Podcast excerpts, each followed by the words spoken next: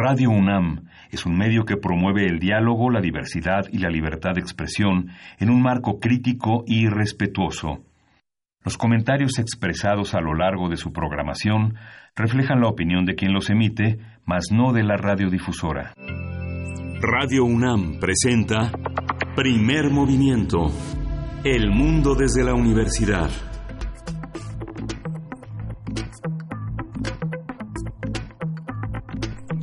Hola, buenos días. Hoy es miércoles 7 de agosto, 7 de agosto y son las 7.05, 7.06 de la mañana ya en la Ciudad de México, una ciudad lluviosa, resbalosa, con tráfico ya en varios puntos de la ciudad a estas horas.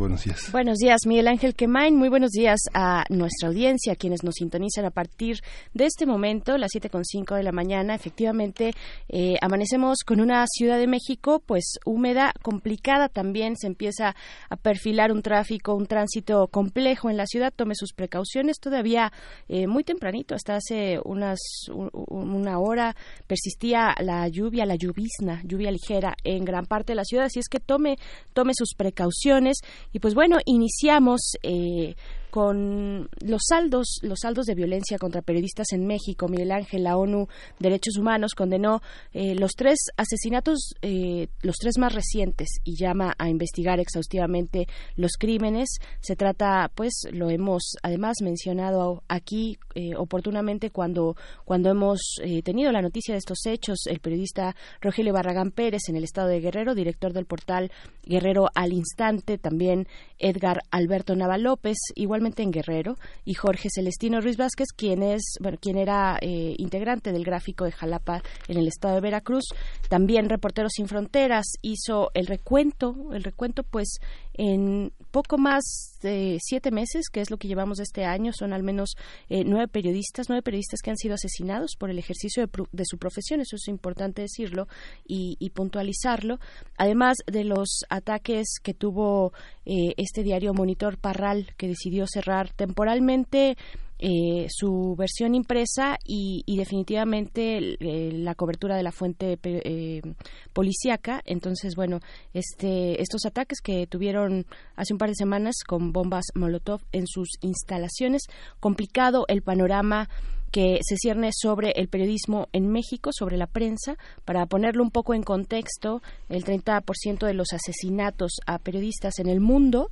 durante este 2019 han sido cometidos precisamente en México. El 30% han sido cometidos en México del total eh, de, estos eh, pues hostigamientos y, hasta el límite más violento eh, con asesinatos a periodistas en México. Sí, justamente, Berenice, hemos, insistido en esta persecución de impunidad a la prensa porque justamente existen ataques permanentes, descalificaciones permanentes hacia un gremio muy, muy debilitado, sobre todo en el interior del país, donde quienes hemos eh, ejercido el periodismo viajando a los lugares de conflicto en, el, eh, en la República Mexicana, nos hemos dado cuenta del papel minúsculo que juegan los propios corresponsales en los medios, personas absolutamente desprotegidas, víctimas de, la, de los eh, gobernadores eh, iracundos, de los políticos iracundos, de los políticos que tienen negocios vinculados al crimen organizado en todo el país y que vemos que los periodistas eh, son tan frágiles porque no tienen ni seguridad social ni garantía laboral, eh, son eh, considerados carne de cañón, para, muchos de ellos dobletean, trabajan en oficinas de comunicación social, están vinculados a negocios relacionados con la comunicación y eso les da una enorme fragilidad. Sus propias familias, generalmente construidas al, al calor de esta profesión, tan demandante, tan eh, de, tanta responsabilidad, forman parte pues de esta de esta coerción que sobre los medios este tienen. Nuestros estados Veracruz, Guanajuato, toda la frontera norte, la frontera sur es un eh, muro de ignominia frente a sus necesidades laborales más urgentes, frente a la inestabilidad y además la persecución de esta creencia de estos políticos que llegan a las gobernaturas. Tenemos 17 perseguidos, de 32 gobernaturas, 17 perseguidos. Es verdaderamente escandaloso y esto genera esta fragilidad, además de considerarlos como, como, pues, como la carne de cañón, gente que debe estar al servicio del poder y que por lo tanto es desechable, es este, prescindible. Claro, te podríamos irnos estado por estado para ver las condiciones precarias en las que se encuentran los compañeros reporteros, particularmente, como bien lo mencionas, eh, el eslabón más débil de esta cadena eh, pues informativa, eh, pero con un trabajo muy relevante, porque finalmente son los que están ahí, los que han quedado en un fuego cruzado ya desde hace varios años en esta etapa violenta que hemos vivido en, en México. Bueno, ellos han quedado en este, en este fuego cruzado reporteando desde la calle, vaya, midiendo el pulso de una violencia pues que finalmente no cesa, que continúa y que tiene estos saldos terribles a los cuales también nos sumamos en esta exigencia, eh, pues de que se hagan efectivos los eh, procedimientos, los procesos judiciales para tener, esclarecer primero estos hechos y eh, pues tener a los responsables, no solamente eh, los responsables que, que, físicamente llevan a cabo estas acciones, sino los responsables intelectuales, los autores intelectuales de estos crímenes que me parece nos golpean a todos porque es, estamos hablando del derecho a la información, estamos hablando del acceso que tenemos a la información la calidad de la información que podemos tener en un panorama nacional. Y bueno, eh, iniciamos, iniciamos con esto y tendremos un día bastante movido y bastante interesante. Vamos a tener un arranque eh, sobre una, una lectura. Vamos a conversar con Diego Salazar, periodista y escritor, acerca de, pues, de las noticias, de dónde salen las noticias, en qué momento nos encontramos los medios de comunicación, dónde estamos parados y hacia dónde podemos ir, porque vaya que hay una crisis en varios sentidos. Sí, justamente hemos hablado en muchos momentos de este enorme libro de eh, Jean Degarde que al calor de la pluma de Pierre Bourdieu hizo uno de los periodistas, eh, Serge Halimi, uno de los periodistas franceses más relevantes, pero ahora tenemos una versión latinoamericana de esta visión que pocas veces se tiene de los medios, esta visión que, que, reclama investigación, que reclama buena prosa, que, que, reclama datos, y está en la pluma de Diego Salazar. Vamos a tener, como todos los miércoles, las fonografías de bolsillo de Pavel Granados. Eh, Pavel Granados es escritor, habla sobre las canciones para los presidentes.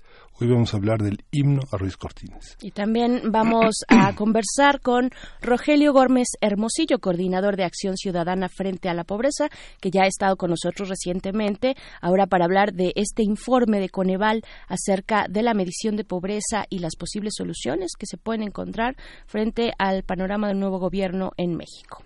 Y tenemos, continuamos en la nota internacional, una, una, una cuestión opresiva de duelo, los muertos en el paso y las acciones del gobierno mexicano para paliar esta situación. Vamos a tener el comentario del doctor Víctor Manuel Rojas Amandi. Él es licenciado por la Facultad de Derecho de la UNAM. Y la poesía necesaria, bueno, hoy tienes el honor de compartir.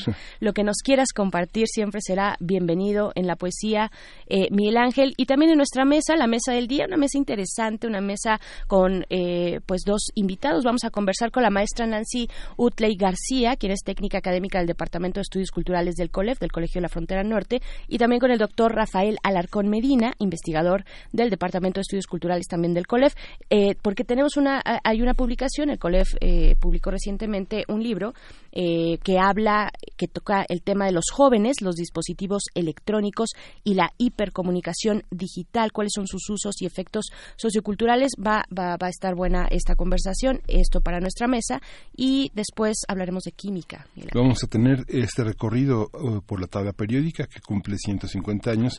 El comentario es el doctor Plinio Sosa, quien es académico de tiempo completo en la Facultad de Química. Está dedicado principalmente a la docencia y a la divulgación de la química y hoy vamos a hablar sobre el aluminio y dos almas gemelas. Y bueno, de esa manera le damos la bienvenida a quienes nos sintonizan sí, por el 96.1 de FM, también a través de radio.unam.mx, pero sobre todo y especialmente a Radio Chihuahua, Radio Universidad de Chihuahua, 105.3, 106.9, 105.7. Un abrazo solidario. Continuamos, pues, pues eh, gran parte de las víctimas de este tiroteo en El Paso, Texas, pues eh, eran originarios de Chihuahua. Eh, va un abrazo y bueno, estaremos con ustedes de 6 a 7, hora de Chihuahua, 7 a 8, hora de la Ciudad de México. Bienvenidos, bienvenidas. Iniciamos con música. Vamos a escuchar de Surf Course Disco.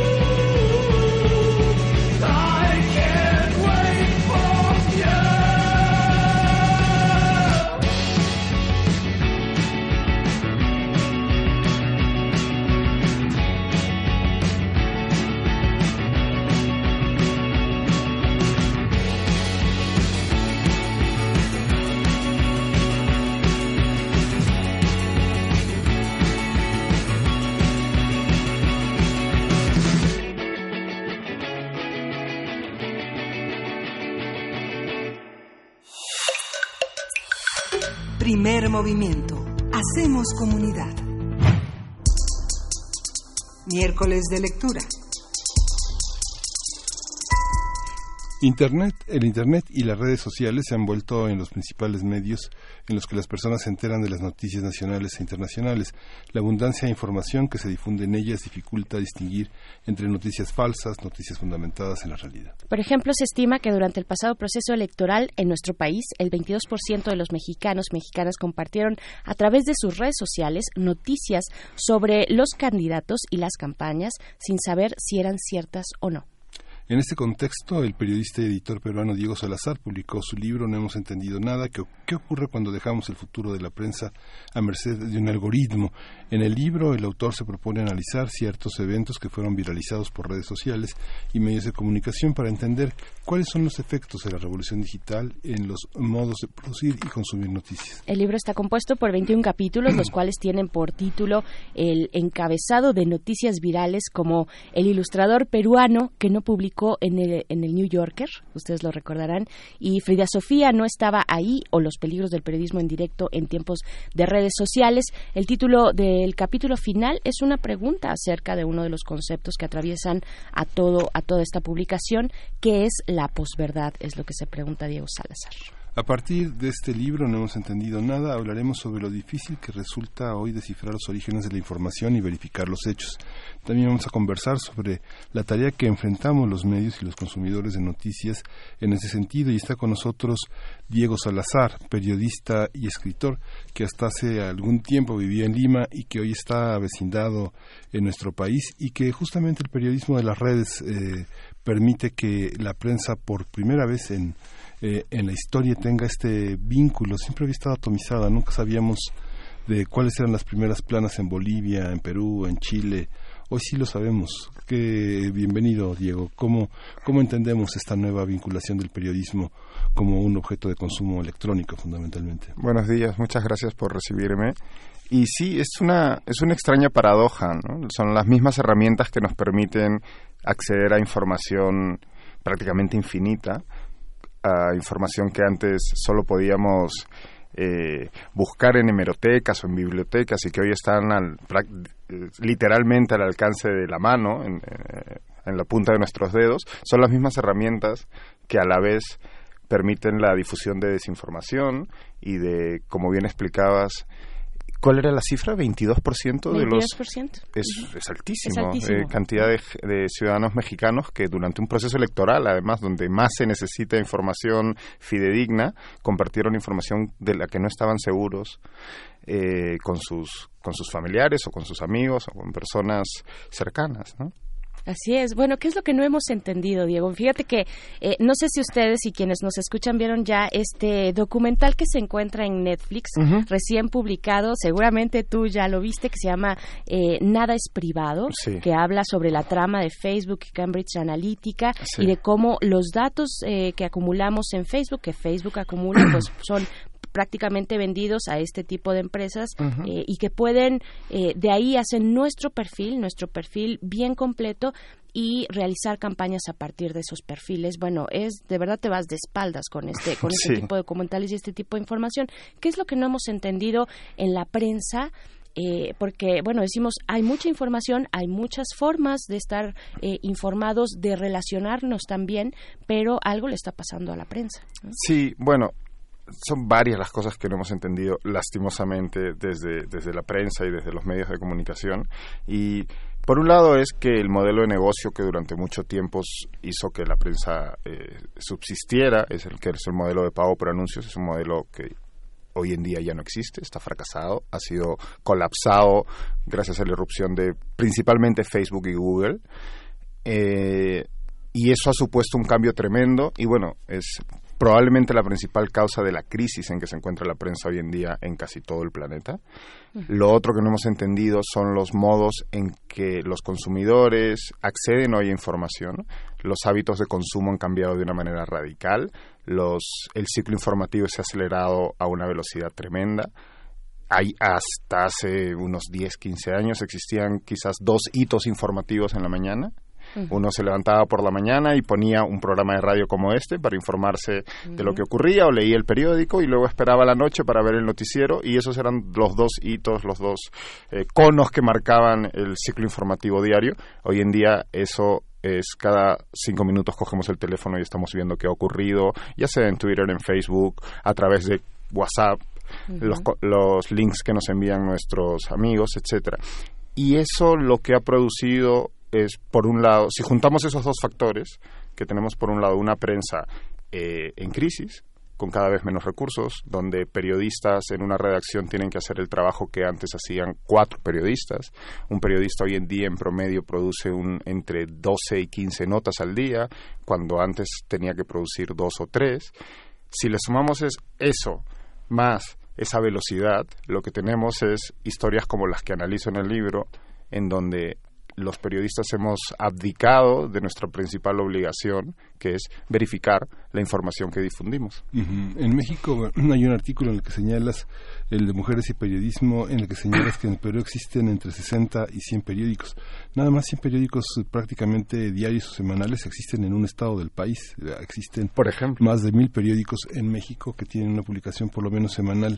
¿Qué hacer con esta irrupción de la prensa y con este viejo modelo? ¿Qué, qué es lo que se augura en estos espacios? Estamos en un momento de transición. ¿no? La, cualquier momento de crisis implica, implica una transición a otra situación.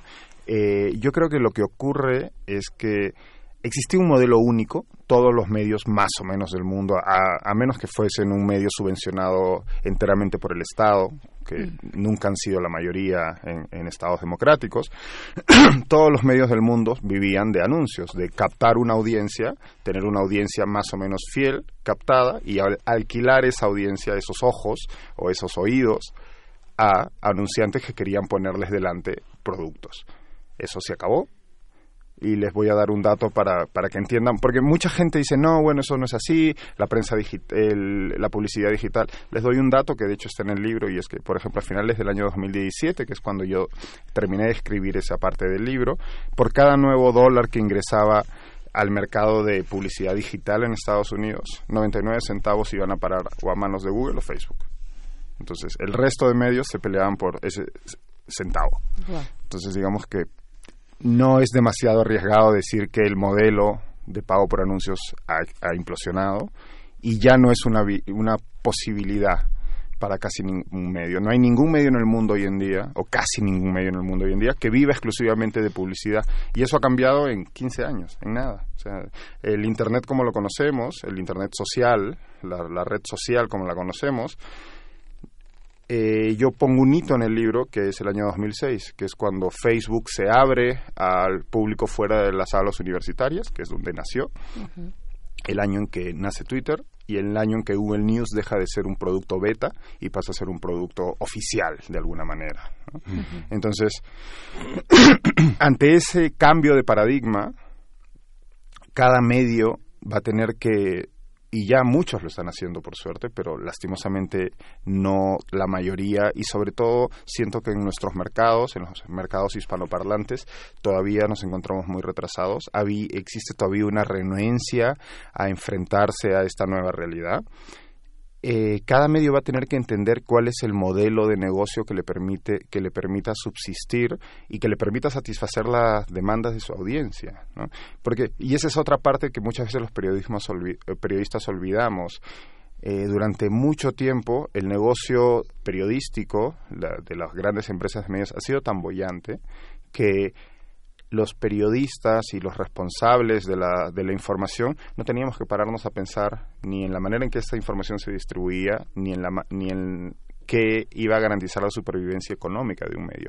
Y la gran mayoría de medios son negocios, son, son, son empresas. Y si esa empresa no tiene garantizada su supervivencia, si esa empresa no puede tener mano de obra calificada, bien pagada, que trabaje en unas condiciones medianamente cómodas, pues no va a poder cumplir con su obligación y con su fin, que es producir información fiable, contextualizada, que le genere un valor agregado a la audiencia. Eh, y mientras tanto tenemos que seguir y, ah, con nuestra tarea cotidiana, los comunicadores, los periodistas, los medios, la prensa, tiene que seguir el, ritmo de esta vida acelerada, eh, seguir con la nota, seguir sacando lo que se tiene que sacar el día a día, cada vez las redacciones son más pequeñas, vemos el fracaso de, iniciativas importantes. Aquí eh, en México, por ejemplo, BuzzFeed News, que, se, que, se despidieron, cerraron la oficina después de poco tiempo. En realidad. ¿Qué es lo que están haciendo? Supongo que esto pega a grandes y pequeños eh, negocios de, las noticias, a todos por igual. ¿Qué es lo que están haciendo, por ejemplo, eh, eh, diarios como The Guardian, The New York Times? ¿Qué es lo que están haciendo ellos? Porque supongo que ya lo entendieron. Sí, están virando de algunos de una manera más pausada, otros de una manera más acelerada, a un modelo basado en suscripciones digitales. el New York Times hoy en día cuenta con alrededor de entre 3 y 4 millones de suscriptores digitales y es la primera vez en su historia que el los ingresos por suscripciones son mayores a sus ingresos publicitarios. Mm. Ese es el caso del New York Times. Hay casos similares como el Wall Street Journal o el Financial Times. El Washington Post está yendo también en esa misma senda. El caso del Guardian es distinto porque el Guardian, eh, los fundadores del Guardian, hace muchísimos años, crearon un fideicomiso, que es un trust en, en inglés, que en donde el Guardian no tiene que vivir exclusivamente de sus ingresos. Posee un fondo de inversión que garantiza la supervivencia del diario. Mm. Ese fondo se ha visto mermado en los años en los años pasados por que tuvieron una expansión muy agresiva, gastaron muchísimo dinero e intentaron conquistar el mercado norteamericano. Muchos se acordarán mm. de eh, ellos fueron, el Guardian fue uno de los diarios que develó los escándalos de Edward Snowden y demás. Pero en, año, en en los últimos años han revirado su, su estrategia y de hecho lo que están haciendo ahorita es hoy viven en un modelo mixto en el que reciben dinero de sus usuarios. De hecho, si uno entra a la página web del Guardian y termina de leer un artículo, verá que le piden dinero de forma activa, ¿no? de forma similar a lo que hace Wikipedia, por ejemplo.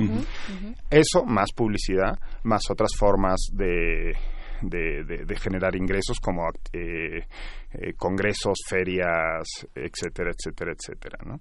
Eso, el modelo de suscripción parece que va a ser la norma, en, al menos en los grandes medios. Eh, tiene un problema y es que como ocurre casi todos los mercados en el mundo digital tienden al monopolio porque en el perdón en el mundo digital lo que te hace ganar es la escala necesitas una escala muy grande para poder garantizar un negocio exitoso.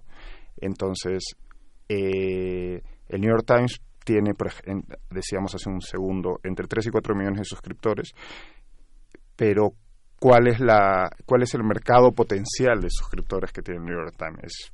Estamos hablando de cientos de millones de personas, ¿no? Es probablemente la marca informativa más prestigiosa del mundo, eh, se escribe en un idioma que es prácticamente el idioma oficial de Internet, pues produce un contenido de calidad eh, bastante elevada. Difícilmente medios en otros mercados puedan equipararse a eso y puedan conseguir una tasa de conversión de usuarios de usuarios de eh, gratuitos a usuarios de pago que le permitan la supervivencia. Sí, es que ese modelo lo intentó hacer el país, ¿no? el modelo suscriptor. De hecho, están en camino a hacerlo de nuevo. Sí, y, lo hizo Le Monde y, y, lo, dejaron.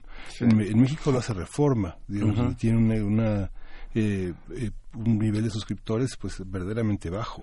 Sí, ocurre que es muy difícil convertir a un usuario pues casual a un usuario de pago. ¿no?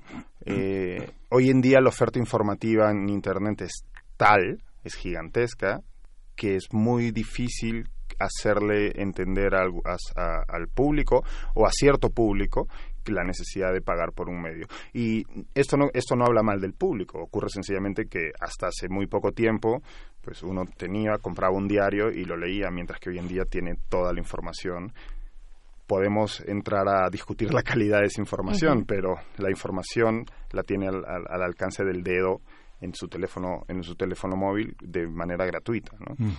Y los usuarios lo que se llama usuarios hardcore de noticias no los que las personas que tienen una dieta informativa eh, muy nutrida y balanceada. nutrida y balanceada y grande en realidad somos pocos. O sea para la gran mayoría del público y esto de nuevo esto no es una manera de de despreciar al público. Es, la gente tiene, tiene vidas complicadas y tiene muchísimas cosas que hacer y no todo el mundo tiene el tiempo ni el interés por estar pendiente de las noticias cada cinco minutos como podemos ser los periodistas. Eh, entonces la gente, los usuarios hardcore de noticias son pocos y de momento de hecho es muy difícil que incluso medios como el New York Times consigan salir de ese de ese de ese foco de clientes para convertir a otras personas. Y además, en el mundo digital, casi todo el entretenimiento, y nos guste o no, la información también es una forma de entretenimiento, es una forma de pasar el tiempo, está tendiendo hacia las suscripciones. Entonces, cuando una persona eh, se plantea pagar por una suscripción, la diferencia no es entre la competencia no es entre Reforma o New York Times, ahí también entra a tallar Amazon Prime o Netflix o Apple o alguno de los múltiples servicios que brinda Apple, etcétera, ¿no? Por eso decía antes que en Internet y en el mundo digital eh, casi todos los negocios tienden al monopolio y es muy difícil que una persona vaya a pagar más de dos suscripciones. Entre una o dos suscripciones suele ser, es según los estudios, es el tope. Estamos conversando con Diego Salazar, autor, periodista y autor, escritor, autor de No hemos entendido nada que ocurre cuando dejamos el futuro de la prensa a merced de un algoritmo, esto por editorial debate. Eh, Diego, bueno, hablabas de la calidad de la información y cuando hablas de suscripciones, supongo que además de todo lo que hace el periodista en una redacción cotidianamente para alcanzar la noticia cotidiana, vaya, día con día y momento a momento además, eh, porque se va actualizando, como bien dices, estamos atentos a lo que va ocurriendo eh, minuto a minuto. Además, la suscripción eh, implica, implica qué? Implica que además de lo que está abierto, el contenido que está abierto, por ejemplo, en New York Times, tienes eh, que entregar a tus lectores un producto distinto y personalizado, tienes que hacer eh, vaya, ofrecerle un plus, ¿no? Hay que darle un plus. Hay distintos modelos. El que se está generalizando es lo que se conoce como un paywall o muro de pago poroso, que lo que significa esto es que tú tienes acceso a un mínimo, a un máximo de perdón, de artículos o de notas gratuitas al mes o a la semana, esto depende de cada medio. en, lo general es que sean entre 5 y 10, ¿no? Tú puedes, como, de nuevo, como explica, como, como nos cuenta bien este documental que mencionabas de Netflix, eh, Internet sabe todo sobre nosotros. Entonces, desde la IP que te conectas o desde tu cuenta de Gmail o tu cuenta de Facebook, que te persiguen por todo Internet. Uno no, no, no, no, no, navegamos de manera anónima. ¿no? Hay, hay, hay mecanismos para saber quién es el que está navegando. Entonces, cuando tú cada vez que ingresas al New York Times, el New York Times sabe que eres tú y, y sabe que, bueno, pues tienes uno, dos, tres, cuatro, cinco. Creo que al sexto te va a decir, ok, este es tu límite. A partir de ahora, si quieres leerme, tienes que pagar. Esa es la forma en la que están, en la que están trabajando la gran mayoría de medios que se están apuntando a, los modelos de suscripción. Cuando te preguntaba en qué eh, vine a vivir a México y te preguntaba en qué trabajas, es, una, es una pregunta que tiene que ver siempre que la hacemos con un espacio preciso, ¿no? Ir de la casa a la oficina, pasar allí unas horas y dejarla, ¿no? Tener toda una serie de prestaciones que hace que uno se vincule a una marca o algo. Eh, los periodistas de mayor calidad en México han adoptado eh, la, práctica de ser freelance porque justamente no tienen la protección ni, ni, ni, laboral, ni de salud, ni de prestaciones para seguir trabajando en un medio que los priva de la libertad de un ejercicio que está sobre todo eh, marcado por la curiosidad, por el interés, por el compromiso político.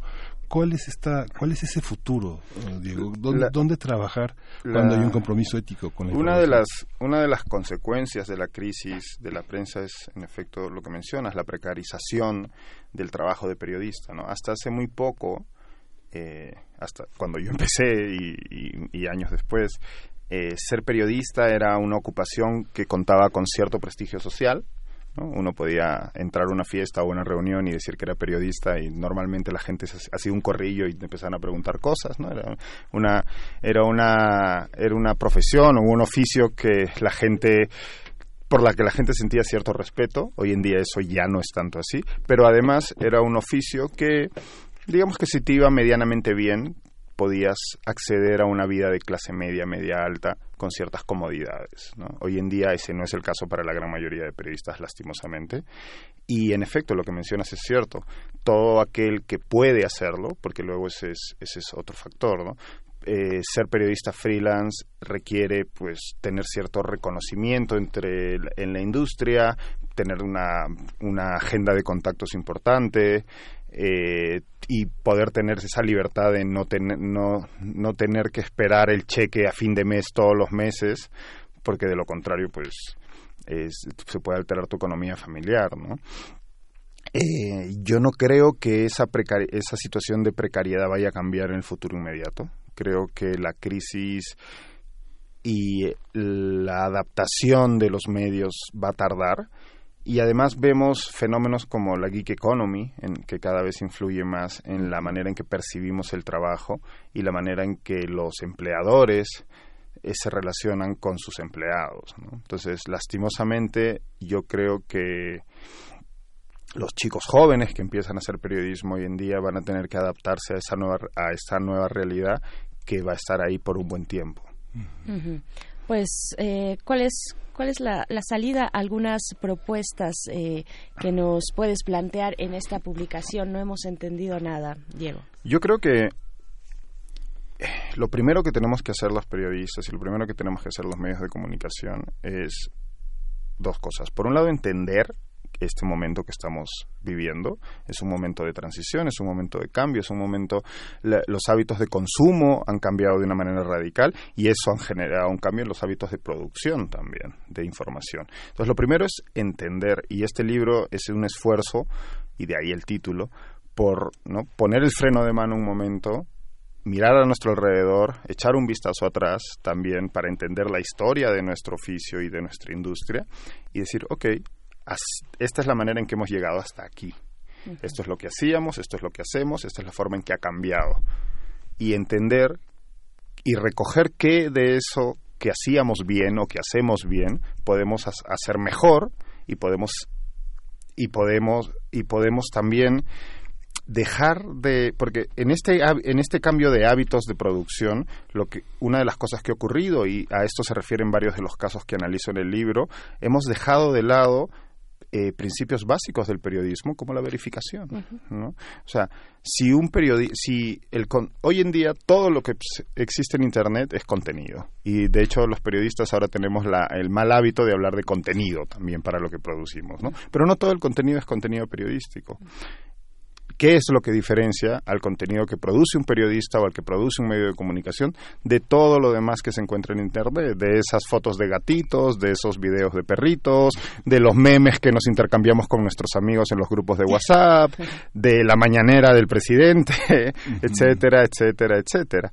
Bueno, lo que diferencia el contenido periodístico de todo el otro contenido que corre por el río caudaloso de Internet es la verificación la verificación y el contexto. ¿no? Es los hechos, aquella información que podemos que un periodista pone en una nota o en un video o en un audio tiene que ser, estar verificada y tiene que estar situada en un contexto.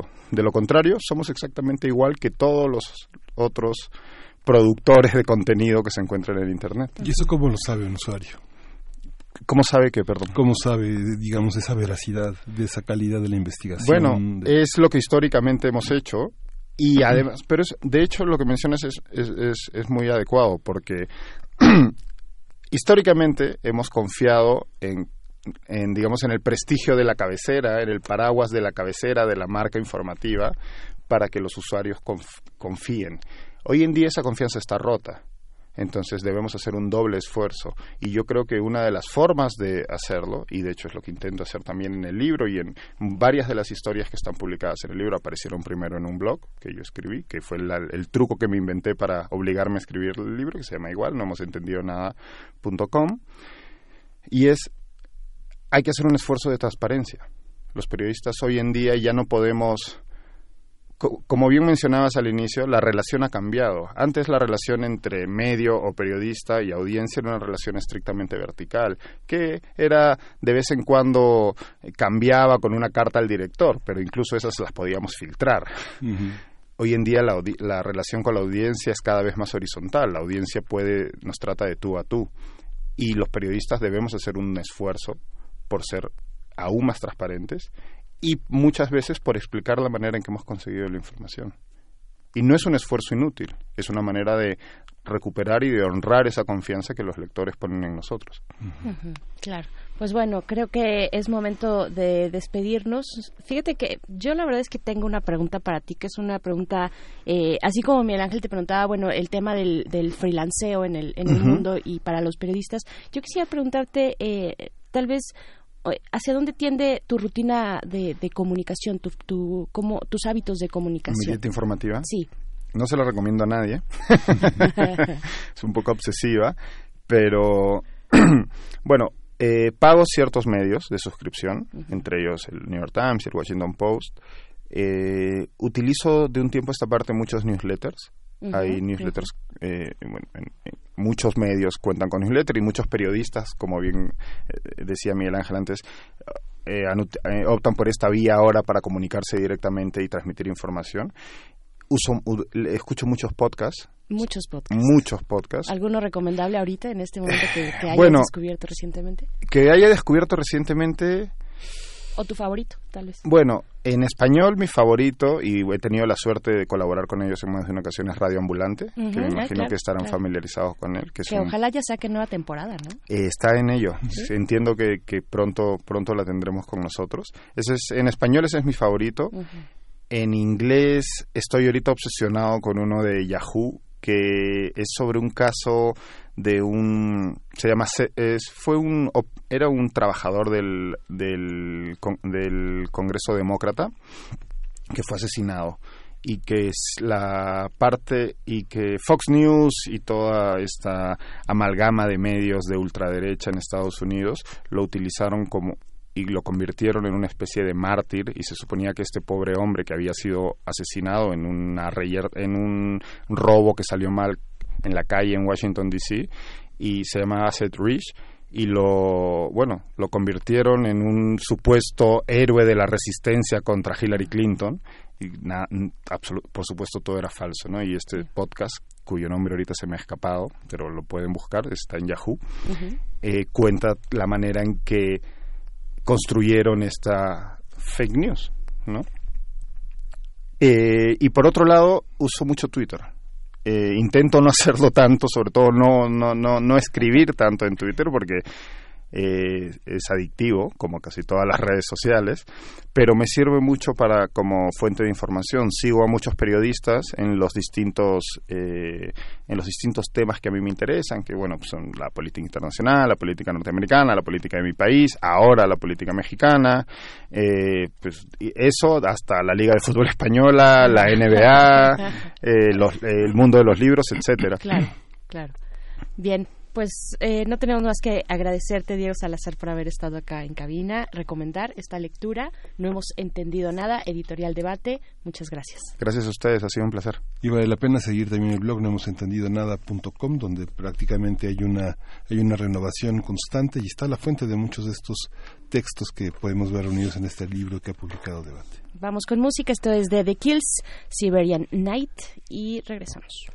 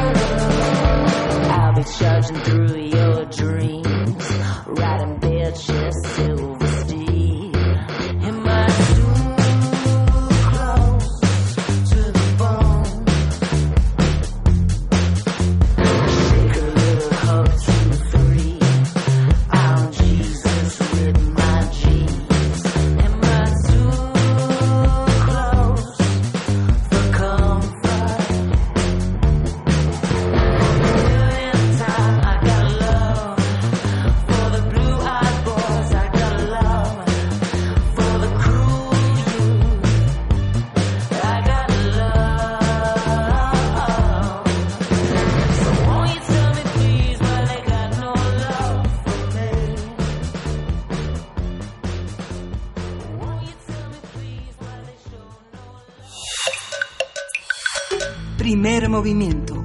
Hacemos comunidad. Fonografías de bolsillo. Como cada miércoles ya se encuentra en cabina Pavel Granados, escritor y director de la Fonoteca Nacional. Bienvenido, ¿cómo estás, Pavel? Mire, Miguel Ángel, pues muy contento, bueno, como cada miércoles de estar aquí con ustedes. Hoy, saben, pensé que también eh, había que hacerle un espacio a la lírica setemista. Se me hace, eh, que, que también tiene su lugar en el, oye, pues en el corazoncito las de, de la gente. Estaban las marchas a los presidentes, a Ruiz Cortines, a Miguel Alemán, eh, bueno, desde, me imagino que desde los presidentes del siglo XIX, bueno, pues me imagino que siempre ha sido una un motivo de inspiración, bueno, naturalmente la música virreinal a los virreyes, pero en el siglo XIX seguramente, bueno, pues él siempre, no, no, se, no se puede decir que el himno nacional sea de inspiración santanista así precisamente, aunque sí hay una estrofa a Santana, pero bueno, pues Porfirio Díaz fue inspirador de muchas marchas y en el siglo XX pues ya ah, las cosas que se han ido grabando poco a poco y algunos presidentes en sus campañas fueron pues no sé si financiando me imagino que sí algunos compositores para que les compusieran no y sí yo por ejemplo eh, los del los del Maximato eh, Portes Gil eh, cómo se llama eran Portes Gil este Abelardo Ah, Rodríguez. Ajá, ya, y nos este, agarraste ¿Cuál es el otro? A ver, Eh, es Abelardo Rodríguez, Portes Gil, y, y me falta uno. Nos este, falta uno, a ver, ay, eh, qué ahorita- ay, no, no me No, acuerdo ahorita. Pero bárbaro. sí hay Los este. tres del Maximato, después de estos ¿Tú tres que sabes el otro, este. Miguel Ángel? No me acuerdo. Sin ver. Google, este, ahorita te digo, este, pero son los tres del Abelardo Rodríguez, eh, Portes Gil y me falta Ay, por favor. uno, el que fue el que inauguró la XW, me falta ese. Bueno, pe- Pascual Ortiz Pascual Rubio. Ortiz Rubio. Eh, sí, me, Ay. acordé. Bueno, sí hay algunos discos que hicieron eh, marchas dedicados a estos presidentes, naturalmente calles, todos. Y por ejemplo, en la en la campaña presidencial de Miguel Alemán se regalaban ya discos con la música, con corridos dedicados a Miguel Alemán. Eh, uno de los que prestaron su inspiración para este presidente fue Chucho Monje, que era muy así adicto a Miguel Alemán, y había discos que se regalaban entre la gente, pues para pues antes de las elecciones, ¿no? Entonces yo creo que sí es interesante, es curioso porque, por ejemplo, allá en el estado de Tamaulipas, Portes Gil fue un hombre que eh, apoyó la música porque mm, él era muy aficionado a, pues, a la música mexicana y tenía como cierto interés en que la música tamaulipeca sonara en México y en los Estados Unidos. Allá por 1926, en Tampico, eh, llamó a... Había varios compositores, por ejemplo, un compositor guerrerense que había llegado a Tamaulipas era José Agustín Ramírez. José Agustín Ramírez llegó a Tampico, trabajó allá, pero ya estaban en, en- la capital de Tamaulipas, ya vivían allá Ernesto Cortázar y ya vivía allá un veracruzano, eh, Lorenzo Barcelata. Y durante un congreso agrarista, el gobernador del estado les pidió que compusieran un, una canción para, para el Congreso de los Agraristas. Es una canción que es curiosa, pero ha tenido mucha suerte. La han cantado los coros, la canta la gente. Hace tiempo que yo estuve en Morelos entrevistando a artesanos de Morelos, me tocó conocer a un artesano que le pregunté y me dijo, hoy te voy a contar de 1927 y en vez de contarme de 1927 se puso a cantar el himno del agrarista. Entonces, bueno, lo grabó Lucha Reyes, el, el himno agrarista lo grabó ella. Entonces fue una canción que muchos piensan que la mandó pedir Lázaro Cárdenas y sin embargo es una canción anterior, es decir, es una canción de los años 20. Yo creo que es de las pocas canciones cívicas o de tema así político, como en el imaginario se quedó que era Cárdenas el del agrarismo, como que se lo sabe la gente. Bueno, este es, vamos a escuchar, traje un disco de 1952, es decir, este se hizo para la campaña de Adolfo Ruiz Cortines. Este pertenece, bueno, es del acervo de la Fonoteca Nacional, naturalmente, de la colección de Armando Pous, que es uno de los coleccionistas que más, este, tiene una colección enorme aquí en la fonoteca, pues vamos a escuchar un cachito, porque si quería poner los dos lados del, del disco, es la orquesta típica del, eh, del sindicato de, a ver, les voy a decir exactamente, es la orquesta típica del sindicato de trabajadores del departamento agrario. Entonces, ¿qué les parece que escuchamos un cachito del himno agrarista, que este es el que se hizo en 1926, y ahorita les presento el otro lado, que es Ruiz Cortines. Vamos a escuchar y volvemos. El Sindicato de Trabajadores del Departamento Agrario dedica a todos los campesinos mexicanos el himno agrarista.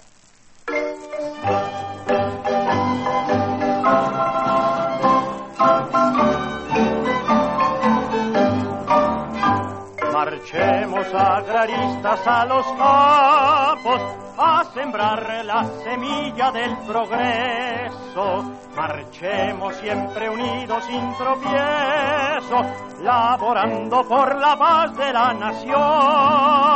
No queremos ya más luchas entre hermanos, olvidemos los rencores compañeros, que se llenen de trigo los graneros y que surja la ansiada redención. Voy a empezar a cantarles la canción de la agrarista. Les diré muchas verdades, señores capitalistas. Es el cantar de los pobres que en el campo trabajamos. Los que con tantos sudores nuestra tierra cultivamos. Ay, ay, ay, luchando por nuestro anhelo, murieron muchos hermanos. Guardemos fiel su recuerdo y todos los agraristas como un solo ser humano. Ayudemos al gobierno con las armas de la mano. El lema es el trabajo, queremos tierra y arado. Pues la patria necesita ver sus campos cultivados.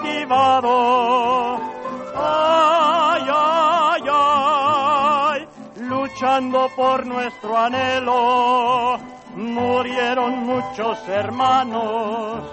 Guardemos fiel su recuerdo.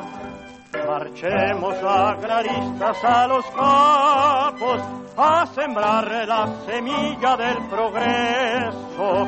Marchemos siempre unidos sin tropiezo, laborando por la paz de la nación. No queremos ya más luchas entre hermanos, olvidemos los rencores compañeros, que se llenen de trigo los graneros y que surja la ansiada redención. Pues Bueno, ahí es- está. Es para que se levanten así con ganas para ir a trabajar hoy. Con ímpetu. con Pero fíjate que Partes Gil fue el que llamó a Lorenzo Barcelata, a Cortázar y a José Agustín Ramírez y a otro músico que se llamaba Carlos Peña para ir a Estados Unidos. Hizo los trovadores tamaulipecos y lo recomendó con María Griver. Otro día les cuento la Mm. historia porque es realmente muy in- interesante. Pero ya en los años 50 em, empezó, eh, bueno, Portes Gil es el presidente que tiene más antiguo, después de Porfirio Díaz, del que ya tenemos voz grabada en los años 50, hizo un disco y grabó cosas así como memorias políticas. Pero en los años 50, ya 52, les decía yo en 46, ya se regalaban discos. Y en 56, también durante la campaña de eh, Ruiz Cortines, se regalaban discos con pues, las una canción dedicada al presidente, bueno, al candidato y seguro presidente. Curiosamente también fue José Agustín Ramírez quien hizo otros himnos y uno de ellos dedicado a Adolfo Ruiz Cortines, que existe, está grabado también. Sin embargo, este es otro, bueno, José Agustín Ramírez porque fue el compositor de Guerrero, ¿no? El autor de Por los Caminos del Sur y de Acapulqueña, ¿no? Que se dedicó a hacer muchos corridos políticos a Miguel Alemán, a Adolfo Ruiz Cortines. Les decía que Chucho Monje, el autor de México lindo y querido, también le hizo su corrido a a Miguel Alemán, ¿no? Pero este que les voy a poner es el otro lado del disco de Ruiz Cortines, que era un personaje que quizá no le gustaba tanto este culto a la personalidad, no era su estilo, era veracruzano, no era tanto su estilo. No sé si saben, era el presidente, bueno, así por ejemplo, regalaban un libro y decía, no, esto es demasiado ostentoso, este, vamos a regalarlo a una biblioteca y ni siquiera los libros que le regalaban le gustaba aceptarlos, ¿no? Pero Ruiz Cortines también tuvo que pues este ni modo plegarse a que cuando iba a los eventos se ca- tocaban las canciones dedicadas a él. Bueno, pues este es otro disco también eh, hecho por el Sindicato de Trabajadores Agrarios, es el otro lado y es el- la marcha dedicada a Ruiz Cortines. También yo creo que pues, puede motivar algo, ahorita si le escuchan. Perfecto, Sí, y con, eso, nos vamos a despedirnos. Y despedimos a la radio de Chihuahua, que ha estado con nosotros de 6 a 7 de la mañana, hora de Chihuahua, y de 7 a 8, hora de la Ciudad de México. Y nos vamos con esta, con esta canción. Con este himno a Adolfo Ruiz Cortines. Gracias, Pavel. El Sindicato de Trabajadores del Departamento Agrario saluda al pueblo de México y le ofrece la marcha que dedica a su candidato a la presidencia de la República, don Adolfo Ruiz Cortines. Ruiz Cortines, la patria te llama a cumplir con un deber de mexicano. Ruiz Cortines, el pueblo te aclama porque sabe que contigo triunfará. El futuro se encuentra en tus manos, la nación entera viene a ti. En la lucha saldrás victorioso, será clamoroso tu triunfo final. Luis Cortines, la patria te llama a cumplir con un deber de mexicano. Ruiz Cortines, el pueblo te aclama porque sabe que contigo triunfará. El futuro se encuentra en tus manos, la nación entera viene a ti. En la lucha saldrás victorioso, será clamoroso tu triunfo final. Viva Ruiz Cortines es el grito popular, unido el campesino está siempre contigo. Eres paladín de la justicia y la verdad, tu bandera es continuar la inmensa obra de Alemán. Viva Ruiz Cortines es el grito popular, unido el campesino está siempre contigo. Eres paladín de la justicia y la verdad, tu bandera es continuar la inmensa obra de Alemán. Ruiz Cortines serás presidente, porque el pueblo te lo dice con su aplauso. Ruiz Cortines. Síguenos en redes sociales. Encuéntranos en Facebook como Primer Movimiento y en Twitter como arroba PMovimiento. Hagamos comunidad.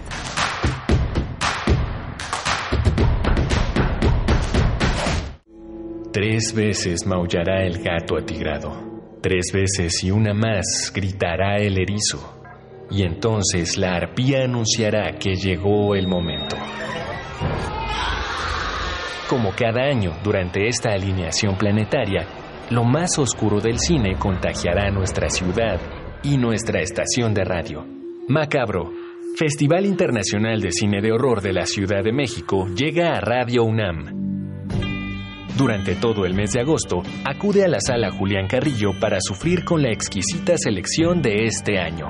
Te esperamos en Adolfo Prieto 133 en la Colonia del Valle, cerca de Metrobús Amores. La entrada será libre. Consulta fechas y horarios en www.macabro.mx y en www.radio.unam.mx. Invitan Macabro, Festival Internacional de Cine de Horror de la Ciudad de México y Radio UNAM. Experiencia sonora.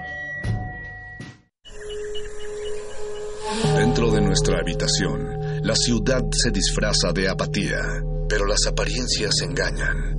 Cada sonido nos grita una historia urbana. Nuestra radio es el río que las comunica. Aguas Negras, una serie de ficciones sonadoras. Jueves, 22 horas, por resistencia modulada.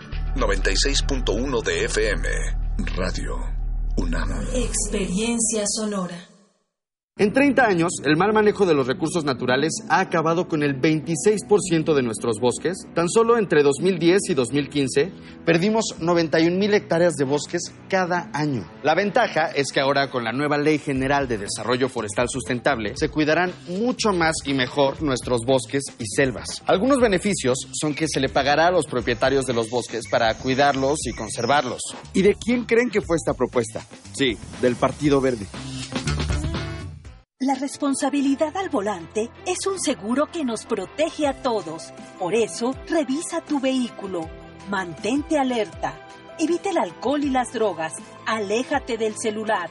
Respeta los señalamientos. Ponte el cinturón. Utiliza el asiento especial si vas con menores. Con seguridad llegarás a tu destino. Cuídate, cuídame, cuidémonos todos. Secretaría de Comunicaciones y Transportes. Gobierno de México.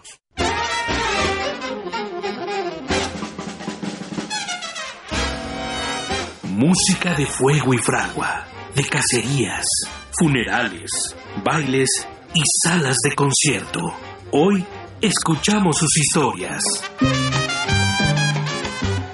Viento de bronce. Un programa de Juan Arturo Brennan. Acompáñanos en un recorrido por todos los géneros y todos los estilos de la música de trompeta. De lunes a viernes a las 6.40 de la mañana o escucha la repetición a las 3 de la tarde. 96.1 de FM. Radio UNAM. Experiencia sonora.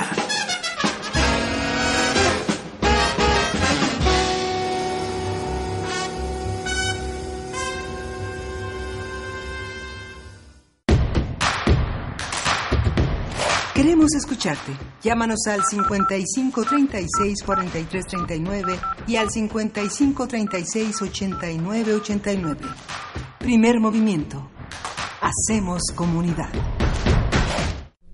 Muy buenos días, estamos de vuelta en primer movimiento. Estamos iniciando nuestra segunda hora de la misión del día de hoy, miércoles. Hoy es miércoles 7 de agosto y son las 8 de la mañana con 5 minutos. Buenos días, Miguel Ángel. Hola, Berenice, buenos días. Hemos estado conversando desde el inicio de la, de, de la mañana del programa sobre el tema de la migración, este tema de que asola la frontera con, de México con Estados Unidos y las acciones que ha implementado el gobierno.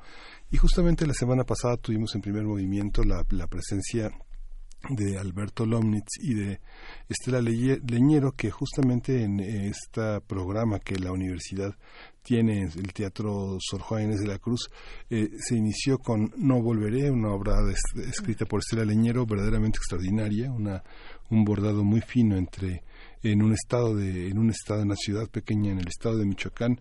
Cómo cómo se teje la migración cuáles son los vínculos que rompe esta forma de enfrentar la dignidad frente a una violencia y a una corrupción tan generalizada en los Estados Unidos.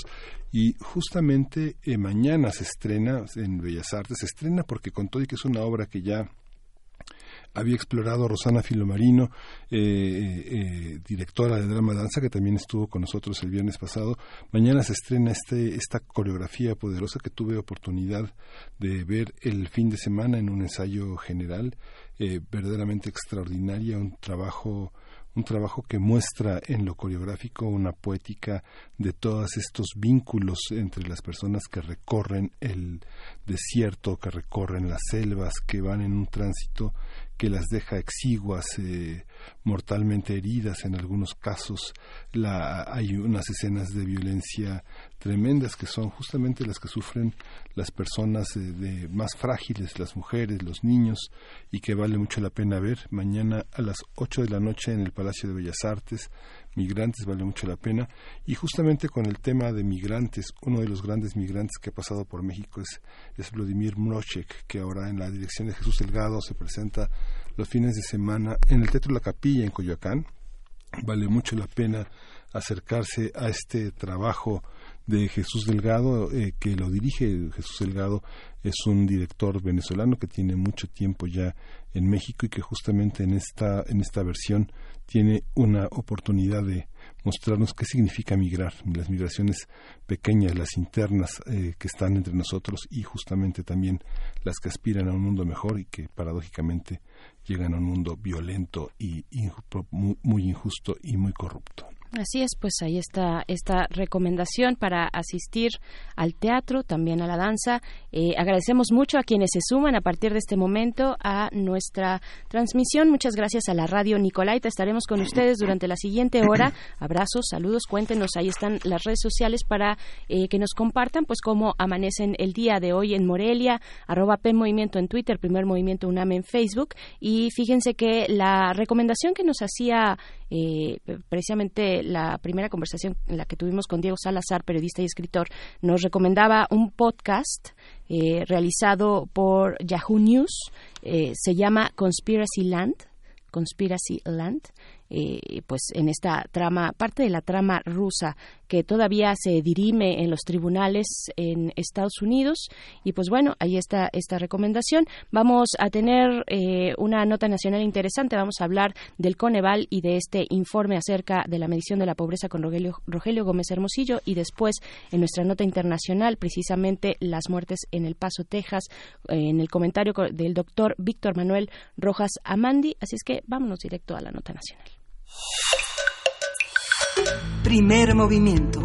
Hacemos comunidad. Nota nacional. El Consejo Nacional de Evaluación de la Política de Desarrollo Social, Coneval, presentó el lunes el balance de medición de la pobreza 2008-2018, según el cual en 10 años el número de pobres aumentó en 2.936.391 personas. De acuerdo con los datos, hasta el año pasado, 52.4 millones de mexicanos se encontraban en situación de pobreza. José Nabor Cruz, secretario ejecutivo del Coneval, dijo que de mantenerse la tendencia económica y social, a México le tomaría 175 años llegar, eh, llevar a la pobreza a cero. El funcionario mencionó que educación, salud, seguridad social, calidad de vivienda, servicios básicos de vivienda y alimentación fueron los seis rubros que registraron reducciones en el último decenio, al cual se destinaron casi 40 billones de pesos en desarrollo económico y social. Conversaremos sobre los resultados del informe del Coneval que arrojan qué soluciones posibles se contemplan y qué se espera que suceda con este organismo. Nos acompaña Rogelio Gómez Hermosillo, que él coordina Acción Ciudadana frente a la Pobreza. Es una iniciativa de la sociedad civil organizada e integrada por más de 60 organizaciones de todo el país para impulsar acciones efectivas frente a la pobreza y la desigualdad. Bienvenido. Gracias, Rogelio, por estar otra vez con nosotros después de la entrega de este informe. Con mucho gusto, Miguel Ángel Berenice, muy buenos días a la orden. Gracias, Rogelio. Pues dinos, por favor, coméntanos en este mar de cifras que arroja eh, el Coneval en su informe, ¿qué nos dice en sustancia, eh, digamos, de manera general, como cuál es la fotografía amplia que nos está reflejando? Mira, yo creo que es muy claro, nos refleja que la pobreza en México está estancada, que no se han logrado reducciones significativas en los últimos 10 años y eso es muy grave porque no se corresponde con el tamaño, con el dinamismo de nuestra economía, con lo que ha pasado en otros países, incluso de nuestra región, ¿no? En, en Uruguay, en Chile, en Colombia, en Perú, en estos años ha habido reducciones y en México no. Entonces la pregunta es, ¿por qué? O sea, estamos condenados a esto, ¿qué pasa? Y mira, los mismos datos ahí ponen la clave, yo creo que es muy claro. Si uno ya revisa la tabla, que en México la pobreza tiene una medición con varias dimensiones, siempre hay dos variables en todos los años de 2008 a 2018 que están arriba y que casi no se mueven. La más alta siempre es la carencia por acceso a la seguridad social, la carencia de seguridad social. Y la siguiente más alta, bastante cerca, por cierto, y que tampoco se ha movido mucho en estos años, es el ingreso que no alcanza para la canasta básica, ingreso menor a la línea, digamos, de pobreza, pobreza por ingresos, porque la otra sería multidimensional. De hecho, en 2018 hay 71 millones 700 mil personas, 57 por ciento, casi 6 de cada 10 mexicanas y mexicanos que no que tienen carencia de seguridad social y la mitad de la población, 49%, 61 millones de personas que no tienen ingreso suficiente para la canasta básica, son pobres por ingresos. Entonces, estas dos variables explican casi todo, no todo por supuesto, pero muy claramente por por no moverse, por tener índices tan altos en, en cada una de las mediciones, son, son la fuente, digamos, son la raíz. Y mira, las dos carencias, ya que entendemos de qué se tratan, carencia de seguridad social, ingreso insuficiente, tienen una causalidad económica. Concretamente vienen del mundo de trabajo. ¿Por qué la gente no tiene seguridad social y no tiene ingreso suficiente? Por bajos salarios y trabajos sin seguridad social. Trabajos precarios, básicamente. Exactamente. Y entonces, muchas veces en estas discusiones, cada que salen los datos, ahorita mismo, esta discusión de cuánto hemos gastado en política social, bla, bla, bla, pues sí, es muy importante analizar eso, pero es como cambiar el foco. Si el problema viene del mundo del trabajo, pues lo primero que tenemos que analizar es el mundo del trabajo, no sé si me explico. Claro. Por supuesto también hay que revisar la política social, no es que esté funcionando bien, no quiero decir eso, pero por más que haga la educación y tarará, la salud y, y tengamos menos pisos de tierra y lo que quieran y manden, este, o repartamos comida, si no se modifica el ingreso y el acceso a la seguridad social, pues nomás no va a bajar la pobreza, pueden bajar esas carencias, pero no, no los determinantes, estas variables que tienen tanto peso en la pobreza. Entonces, tenemos que empezar a poner el foco en el mundo del trabajo y en la política laboral. Ahí es donde está el, el, el engrane mayor, el engrane clave para reducir la pobreza en México. Y la verdad es que suena bien lógico ahora que lo explico, espero, espero estarme dando a entender, pero así no es como se discute la la- el tema de la pobreza en México, ¿no? Todo el tiempo vamos a, y funcionan los programas y vamos a repartir más dinero, perdón, eso sí es importante, sí hay que analizarlo, no lo estoy minimizando, pero primero hablemos de dónde viene la raíz y viene de la economía del trabajo.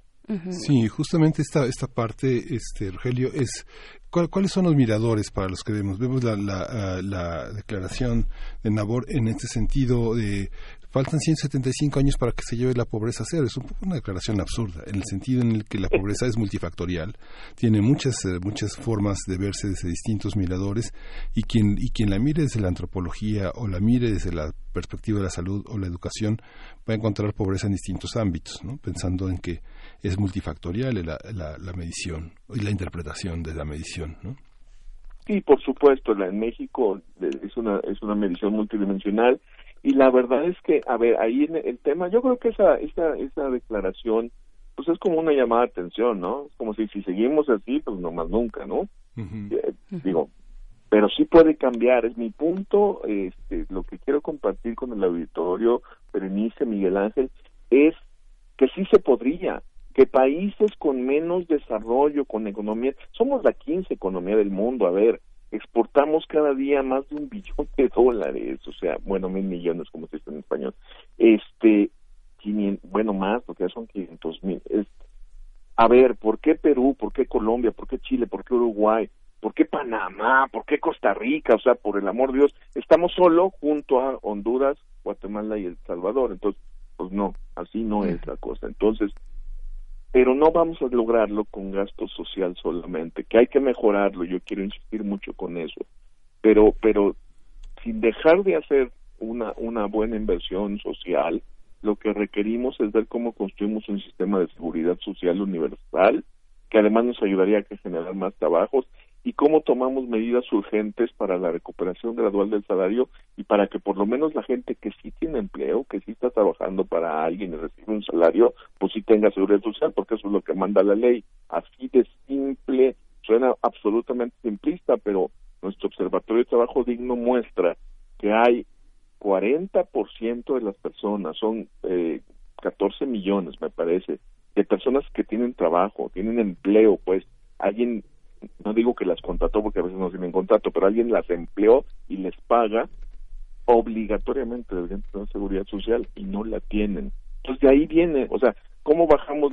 También hay gente que no trabaja y entonces tiene seguridad social, esa es la otra parte de la, de la ecuación. Pero la primera, que es la más inmediata, la que está más a la mano, es que se aplique la ley, que tengamos una política laboral que permita que la gente que trabaja, la que sí logra llegar a tener un trabajo, pues tenga seguridad social y salario suficiente. Entonces, ahí viene la política de recuperación gradual, por supuesto responsable, no estoy hablando de, locuras ni de que por decreto aumenten todos los salarios, pero por decreto se bajaron durante muchos años, entonces necesitamos empezar a revertir esa situación. Claro, y, y no llegamos aquí, vaya, de, de la nada, y, y ya sabemos que en México trabajamos mucho, somos eh, dentro de los países de. América Latina de los que más trabajamos eh, en una medición de horas y de los que menos ganamos, ¿no? Tenemos eh, este perfil de trabajos pa- pauperizados y, y bueno, esta finalmente es un gran diagnóstico muy acertado para que el nuevo gobierno emprenda sus políticas sociales y sus políticas económicas, pero estamos hablando de cifras de la última década que corresponden a los dos gobiernos anteriores. Eh, Tal vez sea bueno rascar un poco y, y que nos compartas, bueno, cómo, cómo fue que llegamos aquí, qué fue lo que hicieron más ma- mal los gobiernos anteriores, los dos anteriores, para, para estar en este momento. Pues sí, mira, eh, la, la primera cosa que se ve también cuando uno analiza la evolución del empleo en México, entonces si recuerdo en el término del, del gobierno anterior, hubo una campaña, digo, nadie le cree, pero hubo una gran campaña de difusión de, de que era haber sido un, un, un gobierno, un sexenio de creación de, de muchos empleos. Y si uno ve las cifras, sí hay un crecimiento neto de las personas que tienen que tienen un empleo.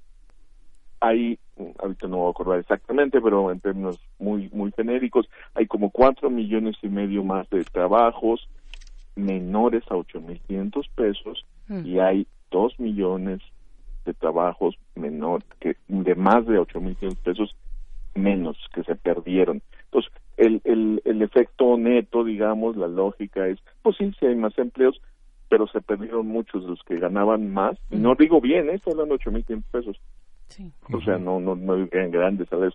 Se perdieron millones de esos trabajos y sí se crearon muchos de los de menos. Entonces, eso es lo que no está funcionando. Y ya si nos vamos a la política social, pues lo que no funciona es la dispersión de los programas, su opacidad, que los quieran usar más bien para clientelismo político, para los temas de los votos en lugar de para, para ayudar a la gente, que se haya confundido, digamos, este asunto que intentó el secretario Mide. Vamos a ver cómo le movemos a las variables porque la gente no contesta bien en las encuestas. y entonces, sí está comiendo bien, pero no nos lo dice.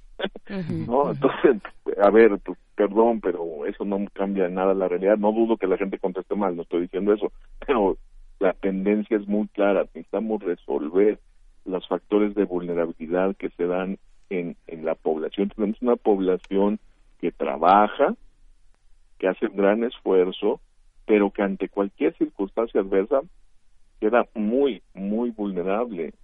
No, o sea, y entonces yo creo que se rezagó el tema de los salarios también por la falta de defensa y formas de negociación colectiva de, de las personas que trabajan en México. No conocemos casi, casi, y subrayo el casi para no generalizar, sindicalismo que funcione. O sea, sindicalismo que o no sirva a los líderes, a su corrupción, o a los patrones. En México los sindicatos son propiedad de los líderes que afilien a trabajadores. Está, está al revés. Ciertamente la reforma laboral que acaba de aprobar debería cambiar eso, pero bueno, vamos a ver cuánto cuánto lleva. Pero no vamos a reducir pobreza, ese es mi mensaje, si no entramos a los temas de la economía en general y del trabajo muy en concreto, porque por lo menos de ahí vienen, mientras miramos la pobreza así, de ahí vienen las dos carencias principales. Claro, tenemos, eh, sabemos que te tienes que retirar en unos minutitos más, pero eh, pues preguntarte cómo, cómo ves la estrategia de este gobierno, esta política social, el, el esquema directo de mano a mano, ¿no? directamente hacia las personas eh, que lo necesitan. ¿Los hará menos pobres? Pues sí, mira, yo creo que hay buenas cosas, hay buenas decisiones, pero déjenme empezar. La primera buena decisión fue que el salario mínimo quedara por encima del costo de la canasta básica para una persona, porque antes era una violación flagrante de la Constitución, ni siquiera alcanzaba para una persona, entonces ¿cómo iba a ser suficiente? Ahora hay que llevarlo a que llegue para toda su familia. Yo creo que es una muy buena medida y lo que sigue es entonces un plan muy responsable, gradual y bien pensado para que alcance para la familia. En los temas de la política social, esto, las transferencias monetarias, llevamos 15 años, 20 de, transferencias monetarias directas a los hogares. Ahí no está, digo, yo sé que es lo que más presumen, pero eso no tiene nada de nuevo. Lo que es muy importante es que de veras lleguen a las personas que se requieren y que de veras logren un efecto. Por ejemplo, el tema de las transferencias para adultos mayores es una cosa que es indispensable. Y ojo, eso es clave porque eso es- sería parte de un sistema de protección social universal. Si tenemos una pensión garantizada para todas las personas mayores de cierta edad, 75, 68 años, tienes ya un primer pilar de un sistema de seguridad social que ya es derecho universal, que ya no es prestación del trabajo. que por supuesto se puede complementar con esquemas de ahorro, pero de entrada queda colocado ese pilar. Y luego si das transferencias monetarias para jóvenes que no tienen empleo, yo creo que de intención, de lógica, digamos, de, de objetivo, vamos a llamarlo así, de finalidad, es una gran cosa, porque la prioridad en la juventud es clave para, para resolver la pobreza, para resolver el desarrollo del país, su competitividad y hasta, si me apuras un poco, hasta para temas de seguridad. Entonces, invertir en las personas jóvenes para que puedan trabajar es una gran decisión. Ahora lo que necesitamos es que eso se aplique bien. ¿Qué quiere decir que se aplique bien? Bueno, pues primero que sea transparente quiénes están ahí. Segundo, que sí llegue a los que tienen más dificultad. Yo escucho a veces hablar a algunos funcionarios que dicen, y nos están llegando gente que salió de la universidad y las maestrías. Yo digo, no les da pena.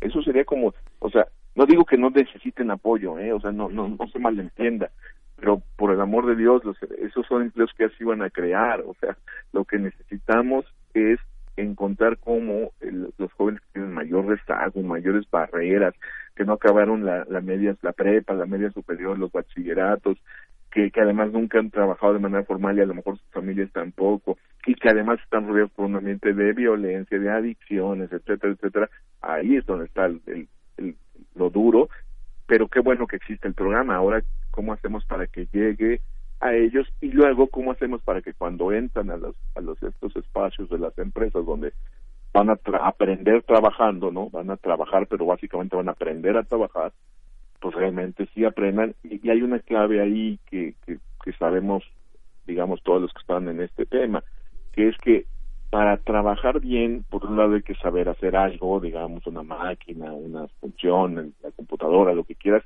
algo técnico, pero también hay que tener un conjunto de lo que los especialistas llaman habilidades blandas, que es como saber trabajar en general, saber escuchar, saber comunicar, saber resolver conflictos, saber disciplinarse, este, saber seguir instrucciones, saber seguir rutinas, eh, en fin, una serie de, de habilidades blandas genéricas que son claves para conseguir, para conseguir un trabajo y para la vida, por cierto, y que pues, no sé si las empresas van a estar haciendo eso porque pues, no es su obligación, no es su campo, pero ese, ese esa dimensión, digamos, de la formación en, en habilidades socioemocionales, en habilidades blandas, es crucial para estos jóvenes, sobre todo los que tienen mayor rezago, mayor, mayores dificultades para, para conseguir trabajo. Claro, bien, y, y cuando pensamos también en jóvenes y su y trabajos eh, precarios, ¿no? Precariedad Bueno. laboral, eh, pensamos también en una eh, estructura, bueno, en un fenómeno global, ¿no? En eso, en eso estamos Sí. también. Sí, hay una tendencia, claro, hay una tendencia global, pero yo, o sea, hay que ver los dos lados, la tendencia global, también se están creando muchos nuevos empleos con muchas mejores condiciones, o sea, el chiste es entender que hay una dinámica eh, que está sucediendo, no, no, no darle la vuelta y, y ubicar dónde está nuestro problema. Y hoy por hoy sí dejen de ser muy claro, aunque parezca muy repetitivo, pero acceder a este tipo de empleos no va a resolver nada. Necesitamos resolver cómo, cómo los, las personas jóvenes llegan a empleos que se llamarían con- de trabajo digno, conforme al derecho al trabajo. Lo que dice nuestra Constitución, ¿eh? No, no, no estoy hablando de algo eh, que nos gustaría desde la sociedad civil o que tengamos una idea ahí muy especial.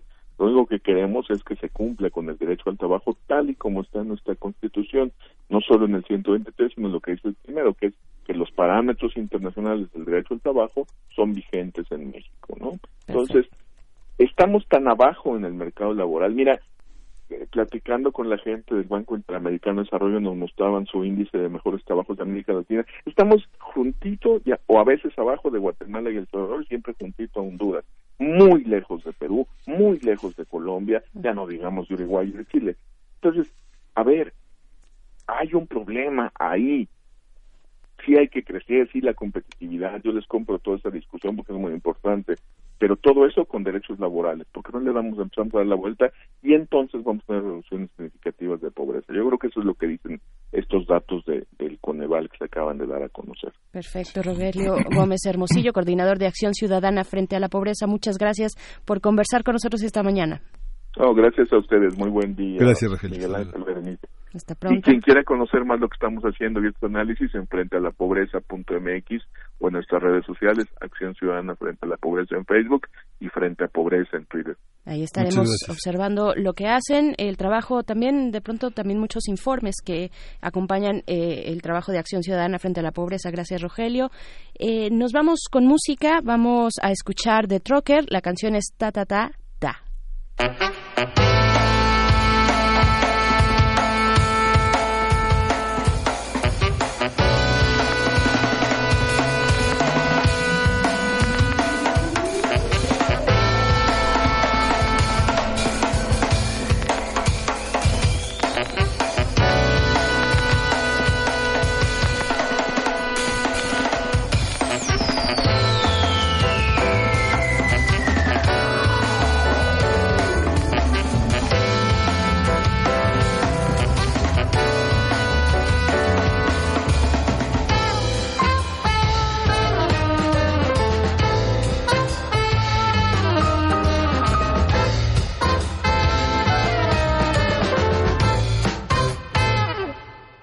Thank you.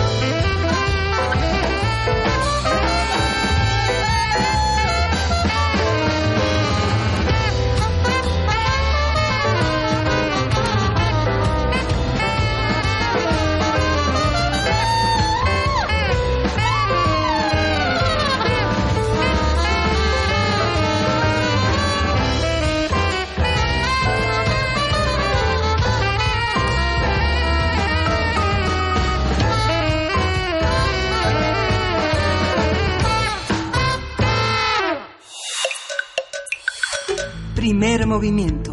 Hacemos comunidad. Nota internacional.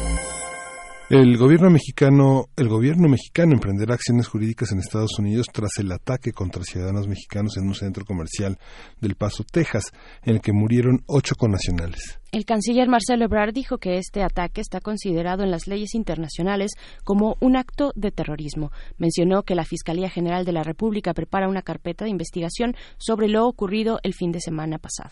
Ebrard afirmó que nuestro país participará en el proceso jurídico desde la investigación y hasta el juicio. También presentará un caso en contra de la venta y distribución de armas en aquel país y buscará la extradición del responsable. Haremos un análisis de lo anunciado por la Cancillería con respecto a los asesinatos en El Paso, Texas. ¿Cuáles son los cargos? ¿Qué significa este anuncio? ¿Y cómo pueden cambiar nuestra relación diplomática? Está con nosotros el doctor Víctor Manuel Rojas Amandi. Él es licenciado por la Facultad de Derecho en la UNAM. Él realizó su posgrado en el Instituto Max Planck de Derecho Internacional y de Derecho Público. Él es miembro de la Comisión de Asesores Externos de Derecho Internacional Privado de la Secretaría de Relaciones Exteriores. Desde 2017 se desempeña como director general de la Escuela Judicial del Estado de México. Bienvenido, eh, doctor Víctor Manuel Rojas. Buenos días, Miguel, y buenos días, Berenice. Hola, muy buenos días, eh, doctor Víctor Manuel. Pues, ¿qué decir de este anuncio? Es claro, empecemos por ahí, es claro que el gobierno vaya a emprender estas eh, acciones judiciales para el caso del Paso, Texas. Parece que están en estudio, están en estudio los, las tres medidas que anunció el canciller Marcelo Ebrard y entonces deberíamos de considerarlas todavía con prudencia en el sentido de lo que va a hacer concretamente el gobierno de México para llevarlas a cabo. Hará algo, pero eh, vaya, necesariamente, ¿cómo, cómo, ¿cómo sería en un ejercicio de imaginación eh, jurídica, cómo serían las acciones que emprendería el gobierno mexicano? Eh, ¿Serían por proceso de extradición? Eh, ¿cómo, ¿Cómo funciona, eh, vaya, dado que se dio en otro territorio estos hechos, pero que afectan a la comunidad mexicana? Sí, eh, se está estudiando si se lleva a cabo un proceso de extradición. Yo lo veo muy difícil en términos reales, sobre todo porque eh, se tendría, de acuerdo con el Código Penal Federal y con el Tratado de Extradición, se tiene que acreditar, por una parte, eh, que el delito tiene que ver con eh, un proceso que todavía no se lleve a cabo ya de manera definitiva en los Estados Unidos, porque se trata de un norteamericano que cometió un delito contra mexicanos fuera del territorio mexicano.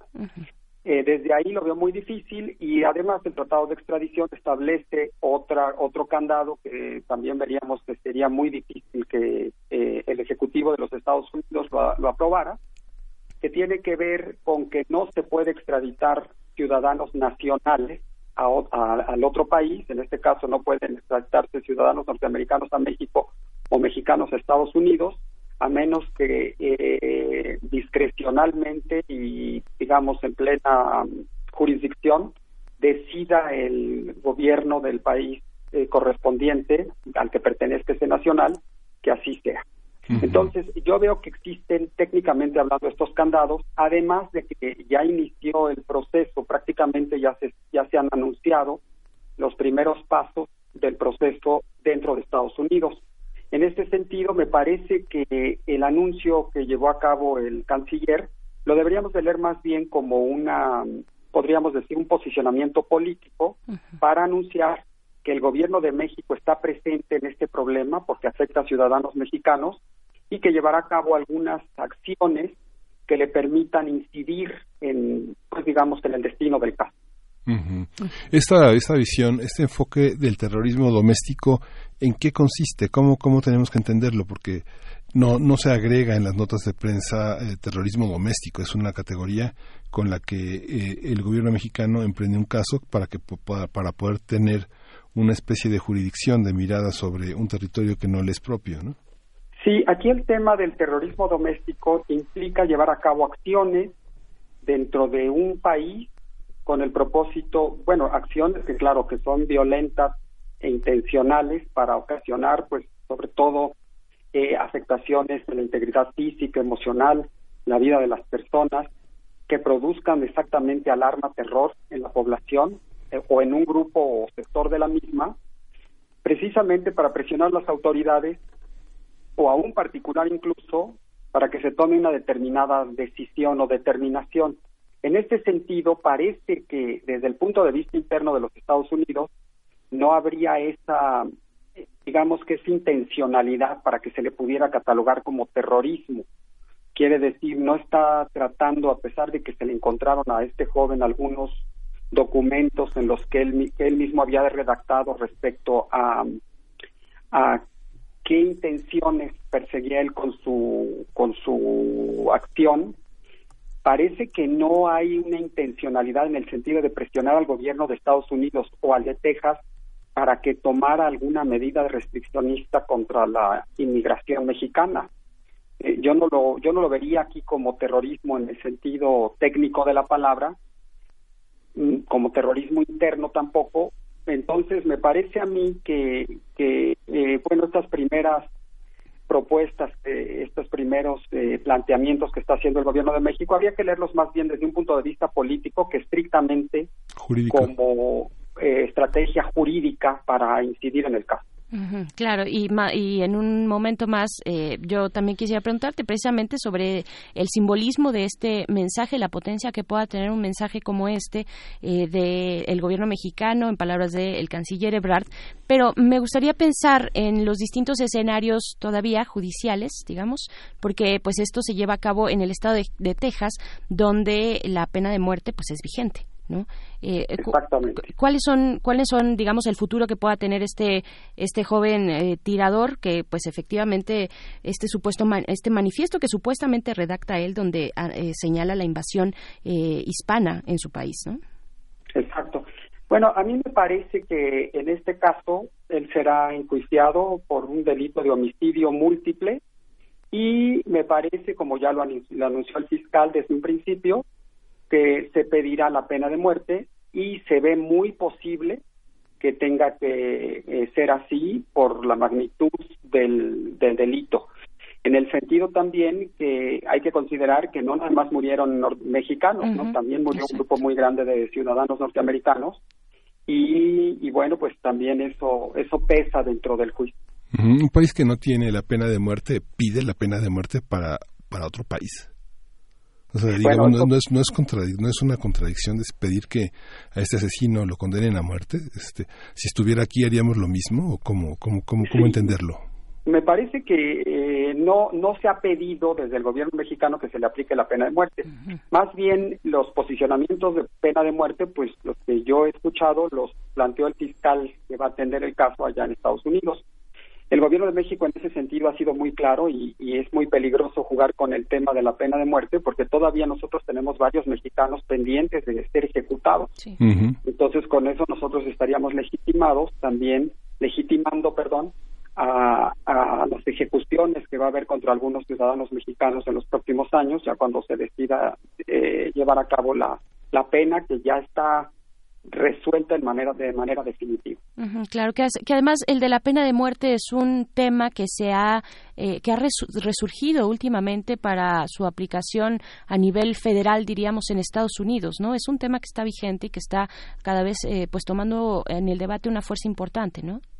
Sí, eh, la pena de muerte pues es un- una sanción que ya venía desapareciendo eh, y volvió a retomar auge a partir de los aumentos en la criminalidad que se presentaron básicamente en- a partir de los años 70 y entonces eh, parece ser que en algunas jurisdicciones federales y en las en varios estados eh, no nada más eh, se está aboliendo, sino al contrario, en algunos estados se está volviendo a instaurar.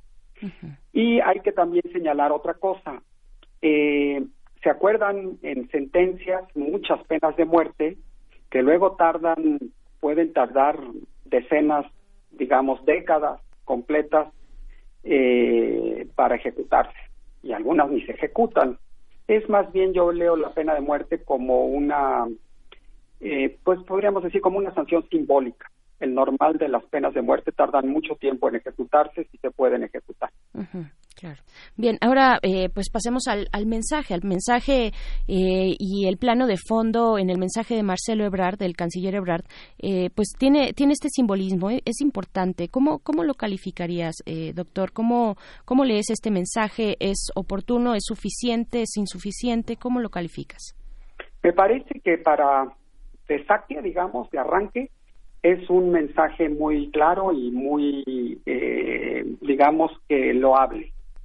Eh, me- yo lo leería políticamente con la idea de señalar, señalarle tanto al gobierno de los Estados Unidos como al gobierno de Texas, a las autoridades que se encarguen del procedimiento, a los mismos mexicanos, que nosotros estamos presentes. El gobierno de México está presente en el problema y va a mm, echar a andar todas las medidas que sean necesarias para incidir en el destino del mismo sin que se pudiera eh, cumplir el propósito técnicamente hablando, como yo lo veo, de lograr la extradición de este ciudadano a México y también, eh, pues, de lograr, como se anunció, que se plantearía un caso en contra de la venta y distribución de armas, que es un tema que en Estados Unidos parece todo un tabú que no se puede desarticular fácilmente. Claro. Y, y bueno, en, en, ese, en ese sentido, ¿cómo tendríamos que empezar a pensar en un fenómeno como el que estamos presenciando de personas en tránsito eh, que van, eh, que ocupan toda una región en, en su tránsito, en su camino? Estamos frente a este fenómeno, lo estamos viendo, está, eh, vaya, más vivo que nunca. ¿Cómo tendría que, que empezar a pensarse, digamos, el, el el derecho internacional o, o bilateral, la cooperación eh, en estos en estos casos que además son eh, actos como el del Paso Texas que afectan a comunidades enteras, no solamente no son no son el caso de una persona, sino que tienen un impacto en las comunidades y en general en el ambiente regional que se, que estamos viviendo. ¿Cómo cómo pensarlo? ¿Hacia dónde apunta eh, eh, el derecho internacional público? Sí, a mí me parece que en la relación tan estrecha que existe entre México y Estados Unidos, eh, ya tenemos suficiente experiencia, como en los casos del atún, en los mismos casos de, de la pena de muerte a varios ciudadanos mexicanos ante la Corte Internacional de Justicia, que no es un buen camino confrontarse internacionalmente con Estados Unidos. Me parece que lo más eh, rentable para tener un efecto positivo real es incidir desde las instituciones dentro de los Estados Unidos. Y desde luego, eh, fomentar cooperación, eh, digamos, eh, articular, ser creativo y articular mecanismos que puedan lograr que el gobierno de México incida en la toma de decisiones internas dentro de los Estados Unidos. Yo sí creo que es una buena oportunidad para que el gobierno de México, desde dentro de Estados Unidos, utilizando las instituciones, los procesos, tanto legislativos como judiciales, pudiera tratar de eh, lograr menores riesgos, mayor seguridad, pues a los ciudadanos mexicanos que radican por allá. Ujú. Es muy interesante ver, por ejemplo, hay un libro, hay un libro muy muy polémico, este, que causó una, enorme división entre entre el mundo académico, el libro de Daniel Goldhagen eh, en torno a los verdugos voluntarios de Hitler, ¿no? Daniel Goldhagen eh, fue nieto, es nieto de uno de los eh, de uno de los judíos que fue exterminado en los campos de Dachau.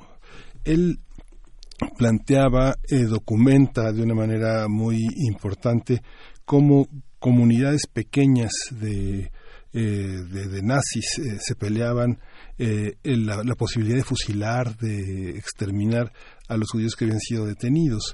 Esto genera un ambiente de odio, con todo, con todo y que es un trabajo académico, pero uno ve cómo se organizaron, cómo se organizan los grupos eh, antimigrantes en Europa, como grupos muy identificados, en la- este, las cabezas rapadas, los Hell Angels son la, la- la cabeza de este iceberg, cómo se organizan, y es muy semejante, los partidos populistas extremistas, la derecha, tanto en Francia como en Austria, en los Países Bajos, eh, en Alemania, eh, que se organizan eh, contra los inmigrantes, tienen una estructura muy semejante a la que ahora, por ejemplo, la, la, la Southern Pacific Power Law, Law Center ha mostrado en, la, en un mapa de grupos, más de mil organizaciones que, que están eh, operando en Estados Unidos y en esta en este gobierno de Trump se fundaron 128 más de las 1020 que operan hasta la fecha. ¿Cómo, cómo combatir esta parte? Esta parte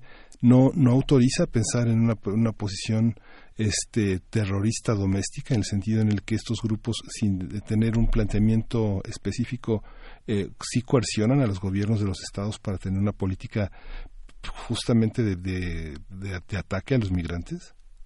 Sí, parece que podríamos distinguir dos niveles desde el punto de vista de la reglamentación, por lo menos de todos los tratados internacionales en materia de terrorismo, que hay muchos, eh, se habla de 19 tratados, tenemos 19 tratados que hablan de estos temas. Parece ser que una deberíamos distinguir muy claramente como eh, entre el discurso del odio y lo que es realmente tener una política expresa de organización para llevar a cabo eh, acciones eh, violentas que tengan como propósito causar terror y que eso sirva para coaccionar a las autoridades a tomar cierto tipo de medidas que son las que se desean.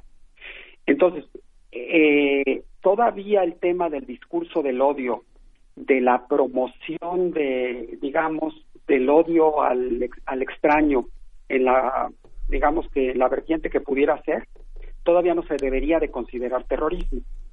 Desde luego que si lo viéramos realmente, ya digamos, no técnicamente desde el punto de vista jurídico, sí es, eh, son temas que hay que atenderlos con políticas públicas muy específicas, porque como estamos viendo, un discurso de odio en cualquier sentido no se puede controlar si, si crece.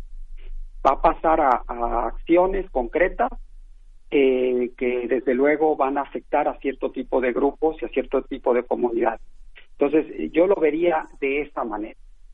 Ujú. Y hablamos, bueno, pues de un tema, el tema de los connacionales en Estados Unidos, pues es un tema de, de, todo el tiempo que, que uno quiera pensar, de una larga data.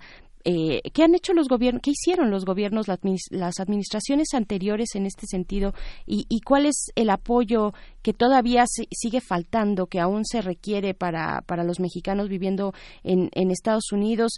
Vaya, es, es atroz lo que, lo que ha hecho el gobierno de Donald Trump y la administración de Obama tampoco se salva, ¿no? Tal vez con eh, el tema de, o la gran diferencia de que la administración de Obama no separaba familias, por ejemplo, y la de Sí. Trump sí lo hace. Eso al menos fue lo que dijo la periodista que, que recogió este, eh, pues estas grabaciones que le dieron la vuelta al mundo hace un año aproximadamente de esta, de estas pequeñas eh, que, imploraban no ser separadas de sus padres. Eh, bueno, eh, hay, hay, hay unas, unas buenas entrevistas, entrevistas interesantes con esta periodista. Por cierto, las pueden escuchar en ambulante de National Public Radio. Pues, ¿qué decir de, estas administraciones y, de la que está actualmente en nuestro país? Sí, me parece que ha habido precisamente una mala tendencia en los dos países. Eh, en el país de Estados Unidos, podríamos decir, eh, como una reacción a la gran migración que no se puede controlar y que ya les llega a angustiar a algunos grupos porque piensan que están perdiendo su cultura y que en un futuro van a perder su país, de una manera totalmente sin fundamento, totalmente maniquea y, y exagerada, posiciones muy muy simples que tratan de explicar una realidad muy compleja. Por una parte, ese tipo de medidas ocasiona una presión en las clases políticas para eh, llevar a cabo medidas migratorias de la forma más desesperada, como vemos hoy día, de la forma más extrema y, y pensar que de esa manera se puede se puede controlar el problema. Por otra parte, me parece que de nuestro desde nuestro punto de vista desde nues- desde el, desde el punto de vista mexicano lo que ha faltado es un acompañamiento. Eh, aquí como que pedimos que eh, se le dé un derecho digno a los mexicanos que viven de manera legal o ilegal en los Estados Unidos pero me parece que falta un acompañamiento. Yo no conozco una política expresa. Eh, podríamos decir que de integración en los Estados Unidos, si tenemos un grupo migrante tan grande en los Estados Unidos, pues el gobierno sí debería de ser responsable de emprender alguna política para que se puedan integrar adecuadamente, de dar un acompañamiento preventivo y no nada más reactivo en los consulados cuando alguien tiene ya un problema ir a tocar la puerta para que para que se les ayude. Quiere decir que pues debemos de tener una responsabilidad no también por los ciudadanos mexicanos que viven en Estados Unidos en ese sentido y, y, ahora por ejemplo me parece que la política del presidente López Obrador en el sentido de tratar de articular algún proyecto económico en Centroamérica para coadyuvar a pues digamos a mitigar los temas de pobreza que son los que muchas veces ocasionan esta, estas tendencias migratorias me parece como un inicio muy loable. Yo creo que por ahí es por donde deberíamos de buscar la solución a este tipo de problemas. Claro. Pues bien, para este eh, para este tema, para estos estos días que nos esperan por delante, doctor Víctor Manuel Rojas, eh, ¿qué podemos eh, prever? ¿Dónde poner la atención? Eh, ¿Qué es lo que ha dicho el canciller? Pues para los siguientes días hay que esperar en esta relación con la fiscalía también, que no olvidemos que es la fiscalía quien debe emprender, en su caso, eh, acción penal y no el, el ejecutivo. Tenemos una fiscalía autónoma. Eh, ¿qué, de- ¿Qué decir al respecto? Como Sí, comentario yo- de cierre. Me parece que hay que esperar a que se integre el expediente de la Fiscalía, que es un tema interesante, eh, a ver de qué manera lo pueden articular. También eh, que den un anuncio mucho más concreto de qué van a hacer precisamente con el tema de la venta de armas, cuando habló aquí el canciller de un caso contra la venta de distribución de armas dentro de Estados Unidos, cuál va a ser la estrategia concreta.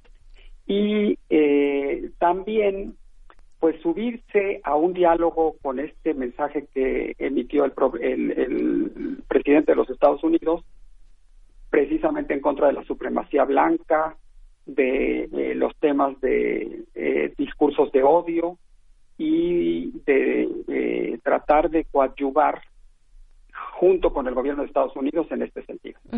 ¿Y cómo, pero una última pregunta, todavía tenemos dos minutitos más, ¿cómo ve la participación de los medios en este, en este sentido? Digamos, ayer el New York Times fue, se obligó a cambiar su, su, su cabezal, que él decía Donald Trump contra el racismo. Esta, eh, mucha- muchos medios consideraron que el New York Times había tomado una, una, este, una visión como de vocero, ¿no? Trump urge unity contra el racismo, ¿no? Esa, este, esta visión, Trump urge la, la unidad contra el racismo. ¿Por qué, eh, los medios en Estados Unidos ahora muestran una cara de asombro, de eh, es una es una reacción coyuntural?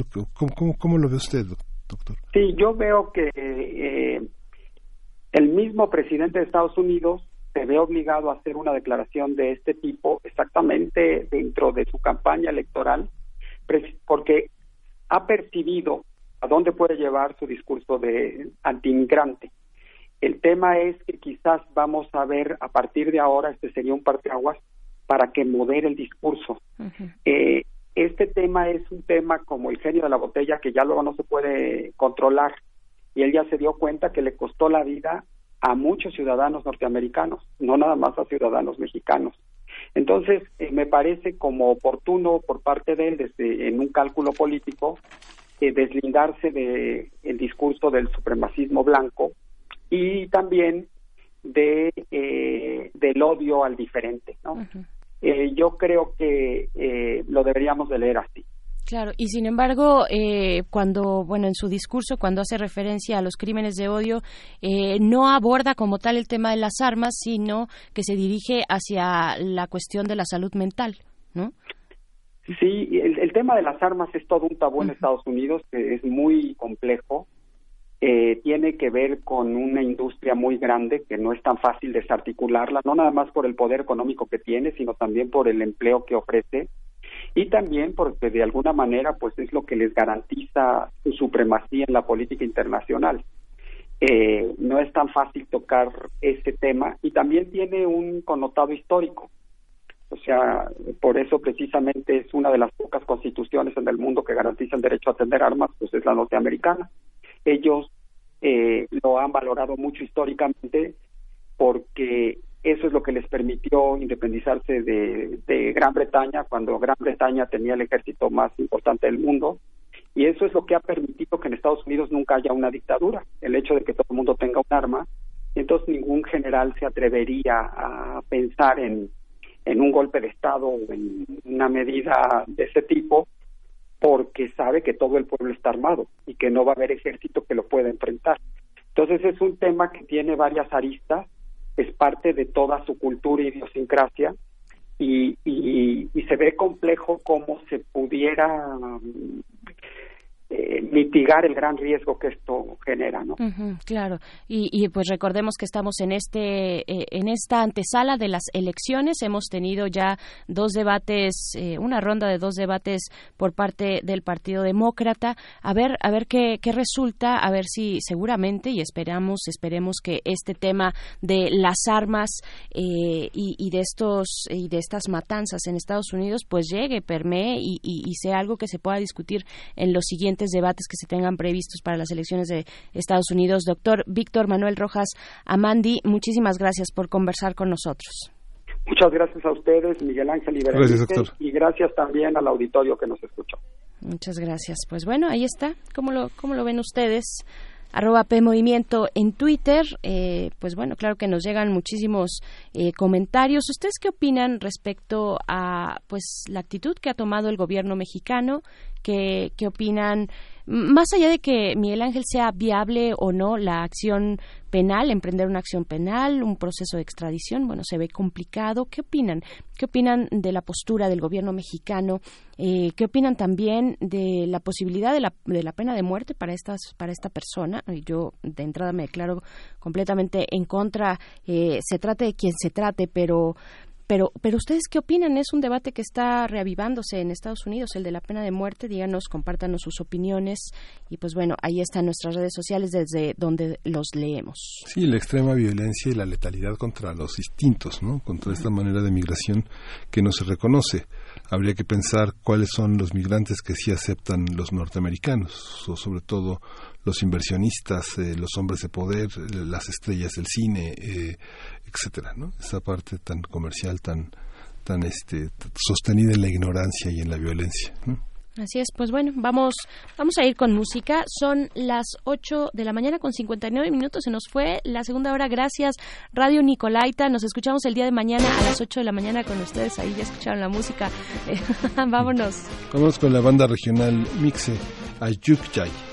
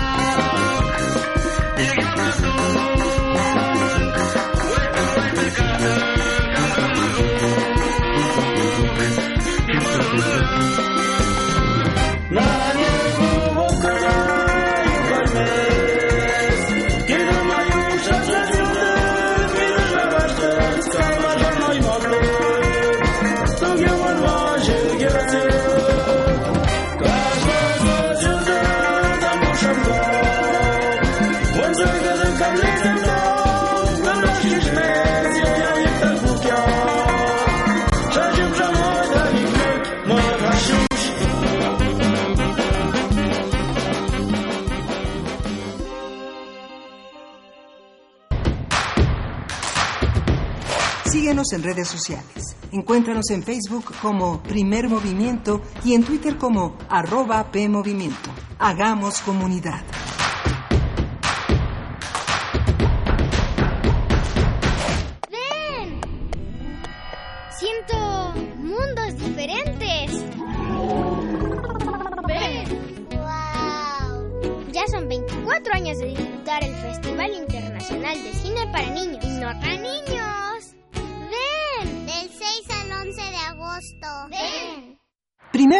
Festeja cinco años al aire.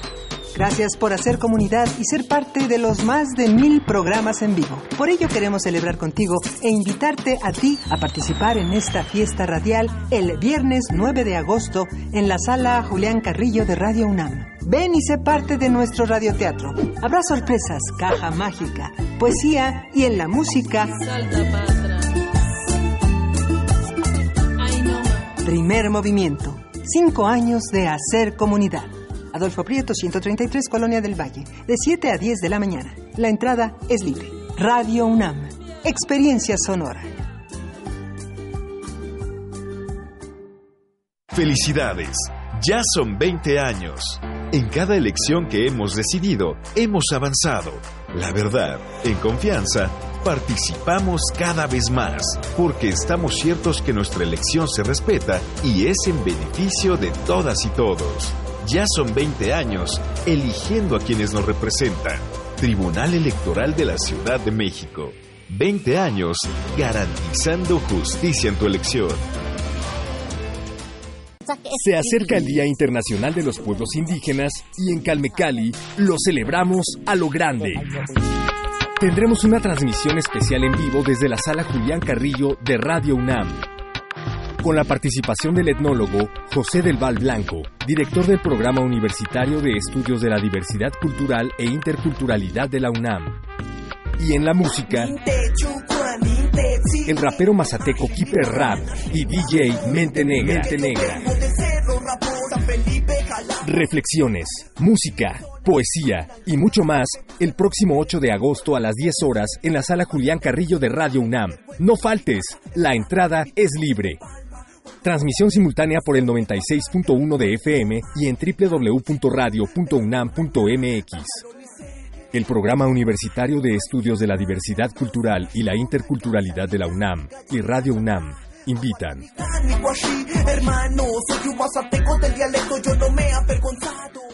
La Universidad Nacional Autónoma de México invita. Filuni, Feria Internacional del Libro de los Universitarios, tercera edición. Este año nos acompaña la Universidad de Buenos Aires. Además de muchos libros, habrá talleres, conferencias y conciertos de tango y rock argentino. No te la puedes perder. Del 27 de agosto al 1 de septiembre en el Centro de Exposiciones y Congresos de la UNAM, Ciudad Universitaria. Consulta el programa en www.filuni.unam.mx.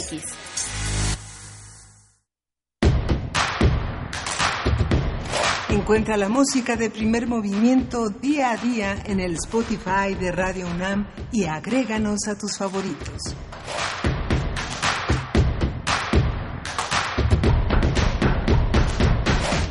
Buenos días, estamos de vuelta cuando son las 9 de la mañana con 4 minutos. Hoy es miércoles 7 de agosto.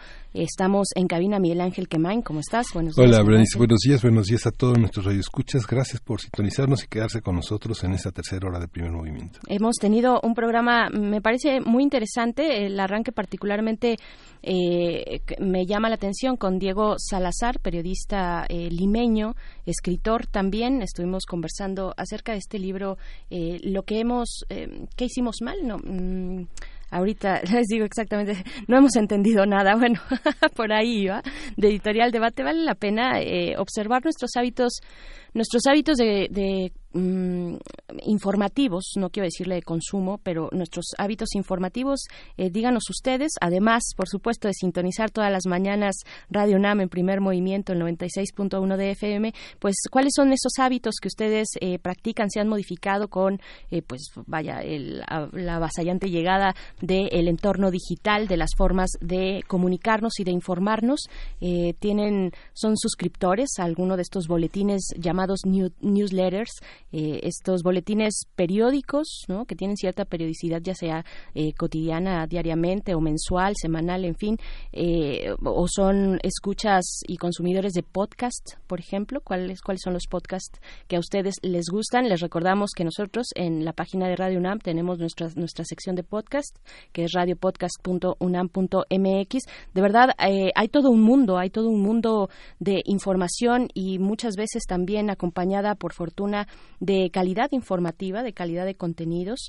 Eh, bueno, ¿cuáles son esos hábitos que ustedes eh, ejercitan día con día para mantenerse informados? Coméntenos en nuestras redes sociales, arroba Movimiento en Twitter, Primer Movimiento UNAM en Facebook. Y precisamente hablando eh, Miguel Ángel de eh, pues del entorno digital estaremos conversando en nuestra mesa el día de hoy acerca de los jóvenes y los dispositivos electrónicos cómo abordamos este tema a partir de una publicación interesante del Colegio de la Frontera Norte que se llama así jóvenes dispositivos electrónicos e hipercomunicación digital. En unos momentos más estaremos con la maestra Nancy Utley García eh, del Marcolev y también el doctor Rafael Alarcón Medina. Ambos colaboran con un eh, artículo dentro de esta eh, compilación eh, de distintos, distintas miradas académicas sobre el tema de la comunicación digital y los jóvenes que pues irrumpe inc- incluso a, niveles más privados dentro de la familia, como es el caso de eh,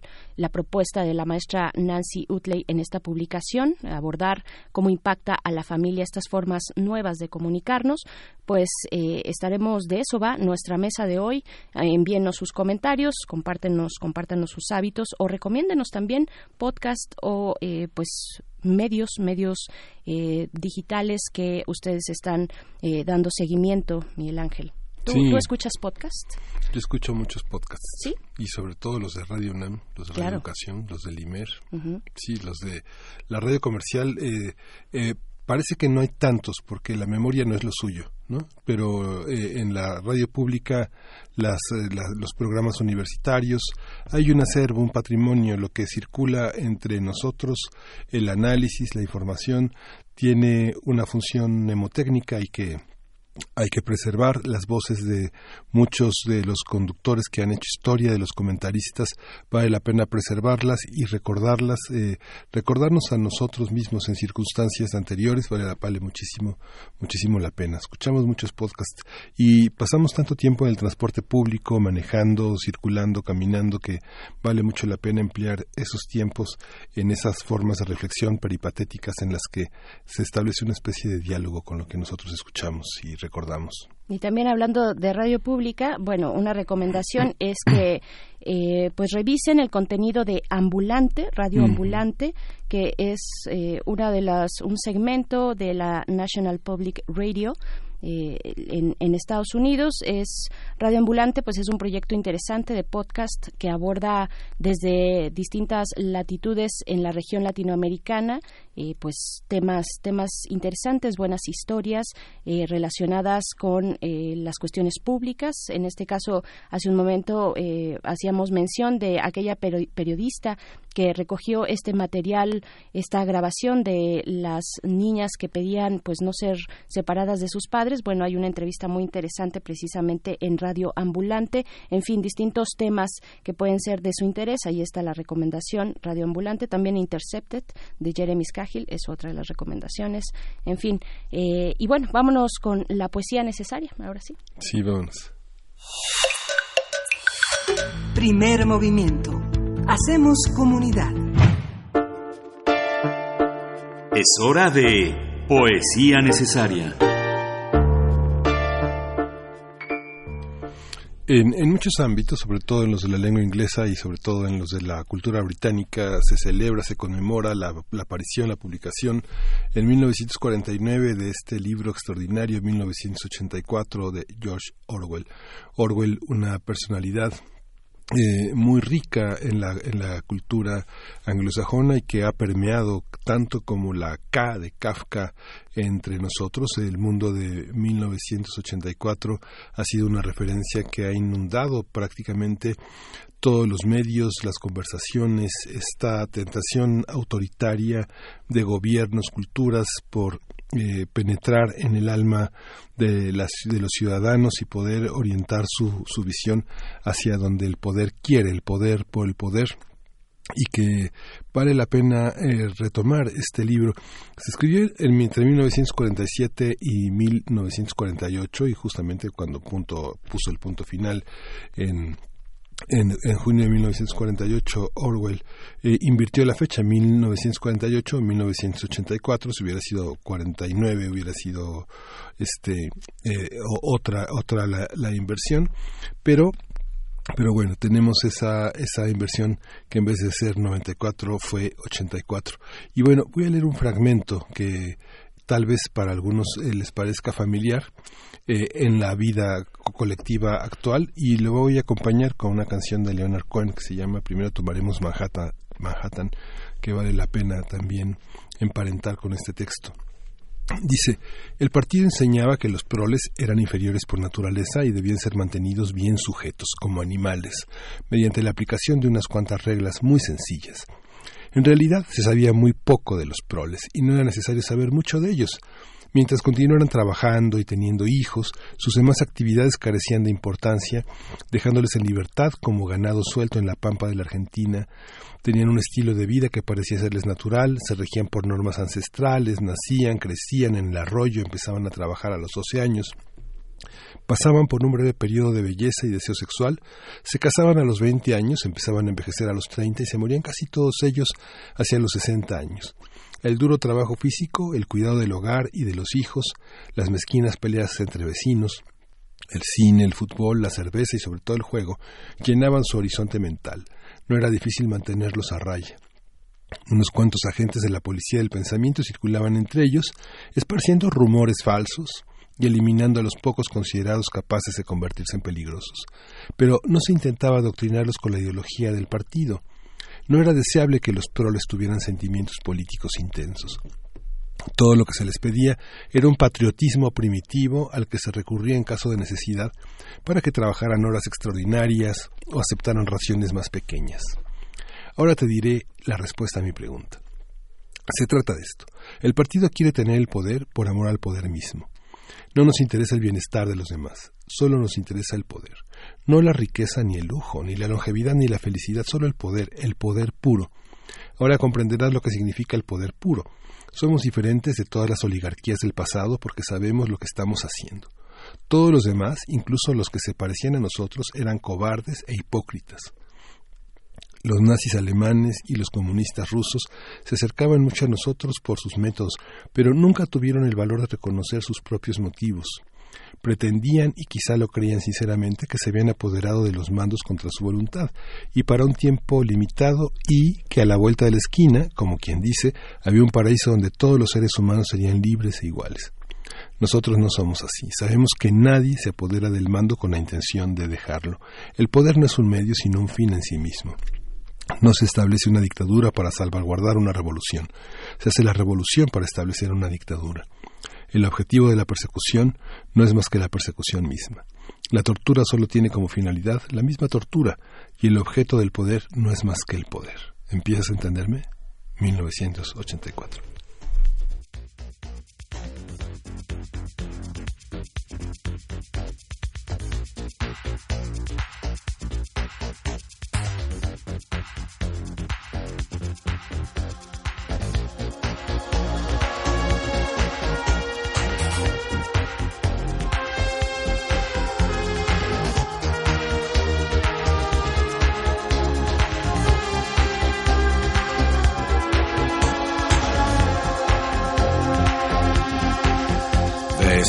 Sentence me to 20 years of boredom for trying to change the system from within.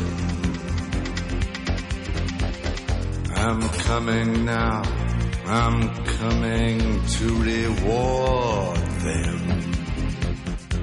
First, we take Manhattan. Then we take Berlin.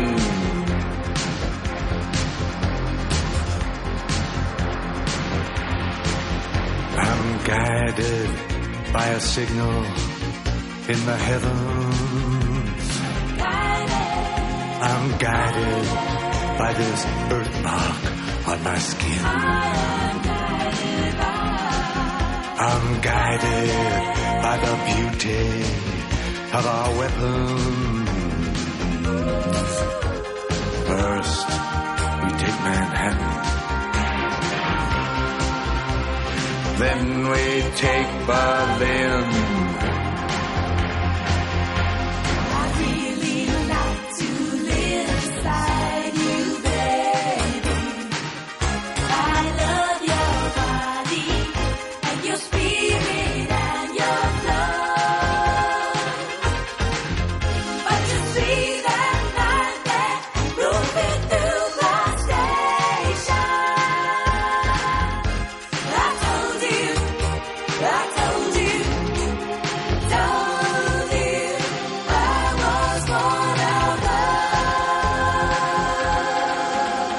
You love me as a loser, but now you're worried that I just might win. You know the way to stop me. But you don't have the discipline. How many nights I prayed for this to let my work begin. First, we take Manhattan. Then we take Berlin.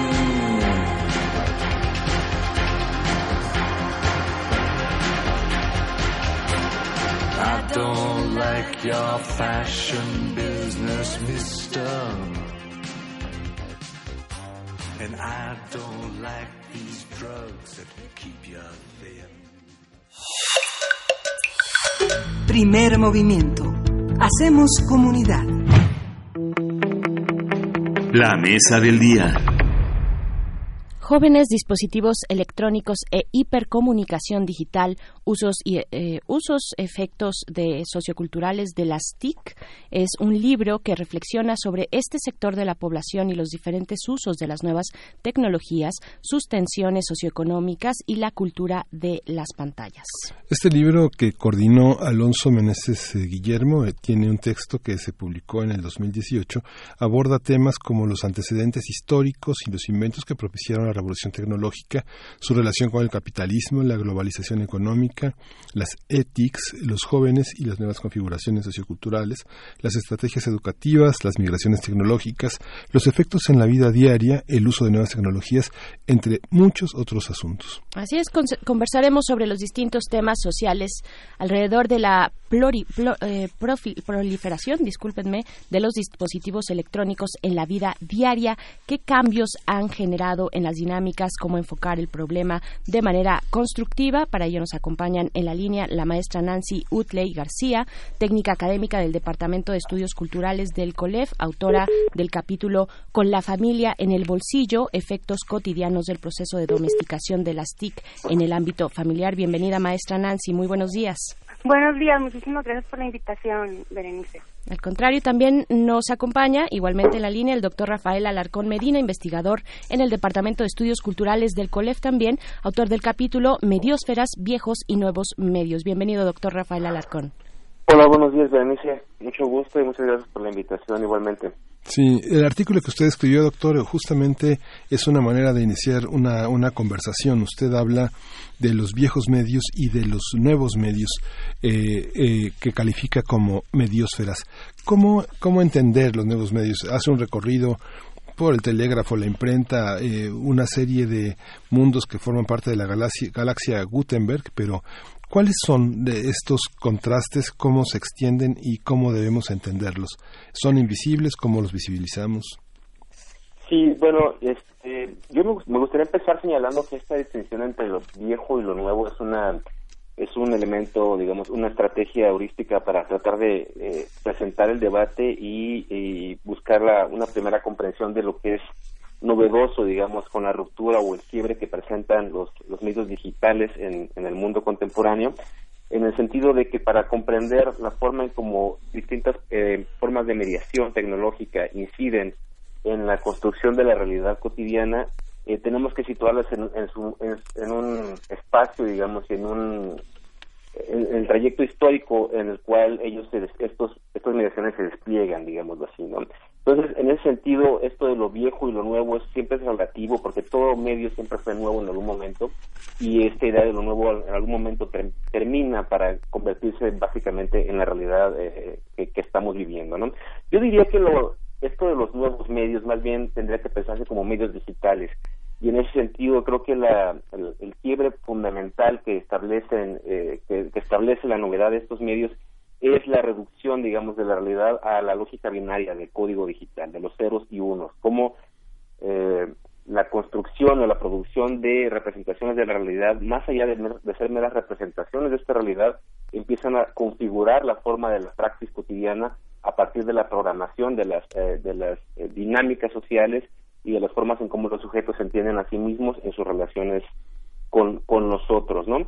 Eh, si me permites ampliar un poco esta idea, eh, lo que yo trato de plantear en este capítulo es, eh, tratar de pensar la fractura y el quiebre, digamos, con formas más eh, tradicionales de pensar el estudio de la comunicación y de los medios en el mundo contemporáneo, en el sentido de que, por lo general, los estudios de la comunicación se han enfocado más bien en entender los espacios y los, los espacios y los procesos de recepción de los mensajes y se ha tendido a, eh, a obviar o a mantener en la oscuridad, se ha- mantenido en la oscuridad el estudio del medio en sí mismo, de la forma en cómo una tecnología específica está transformando las formas de producción de la realidad y de la reconfiguración de, la de las relaciones sociales entre las personas.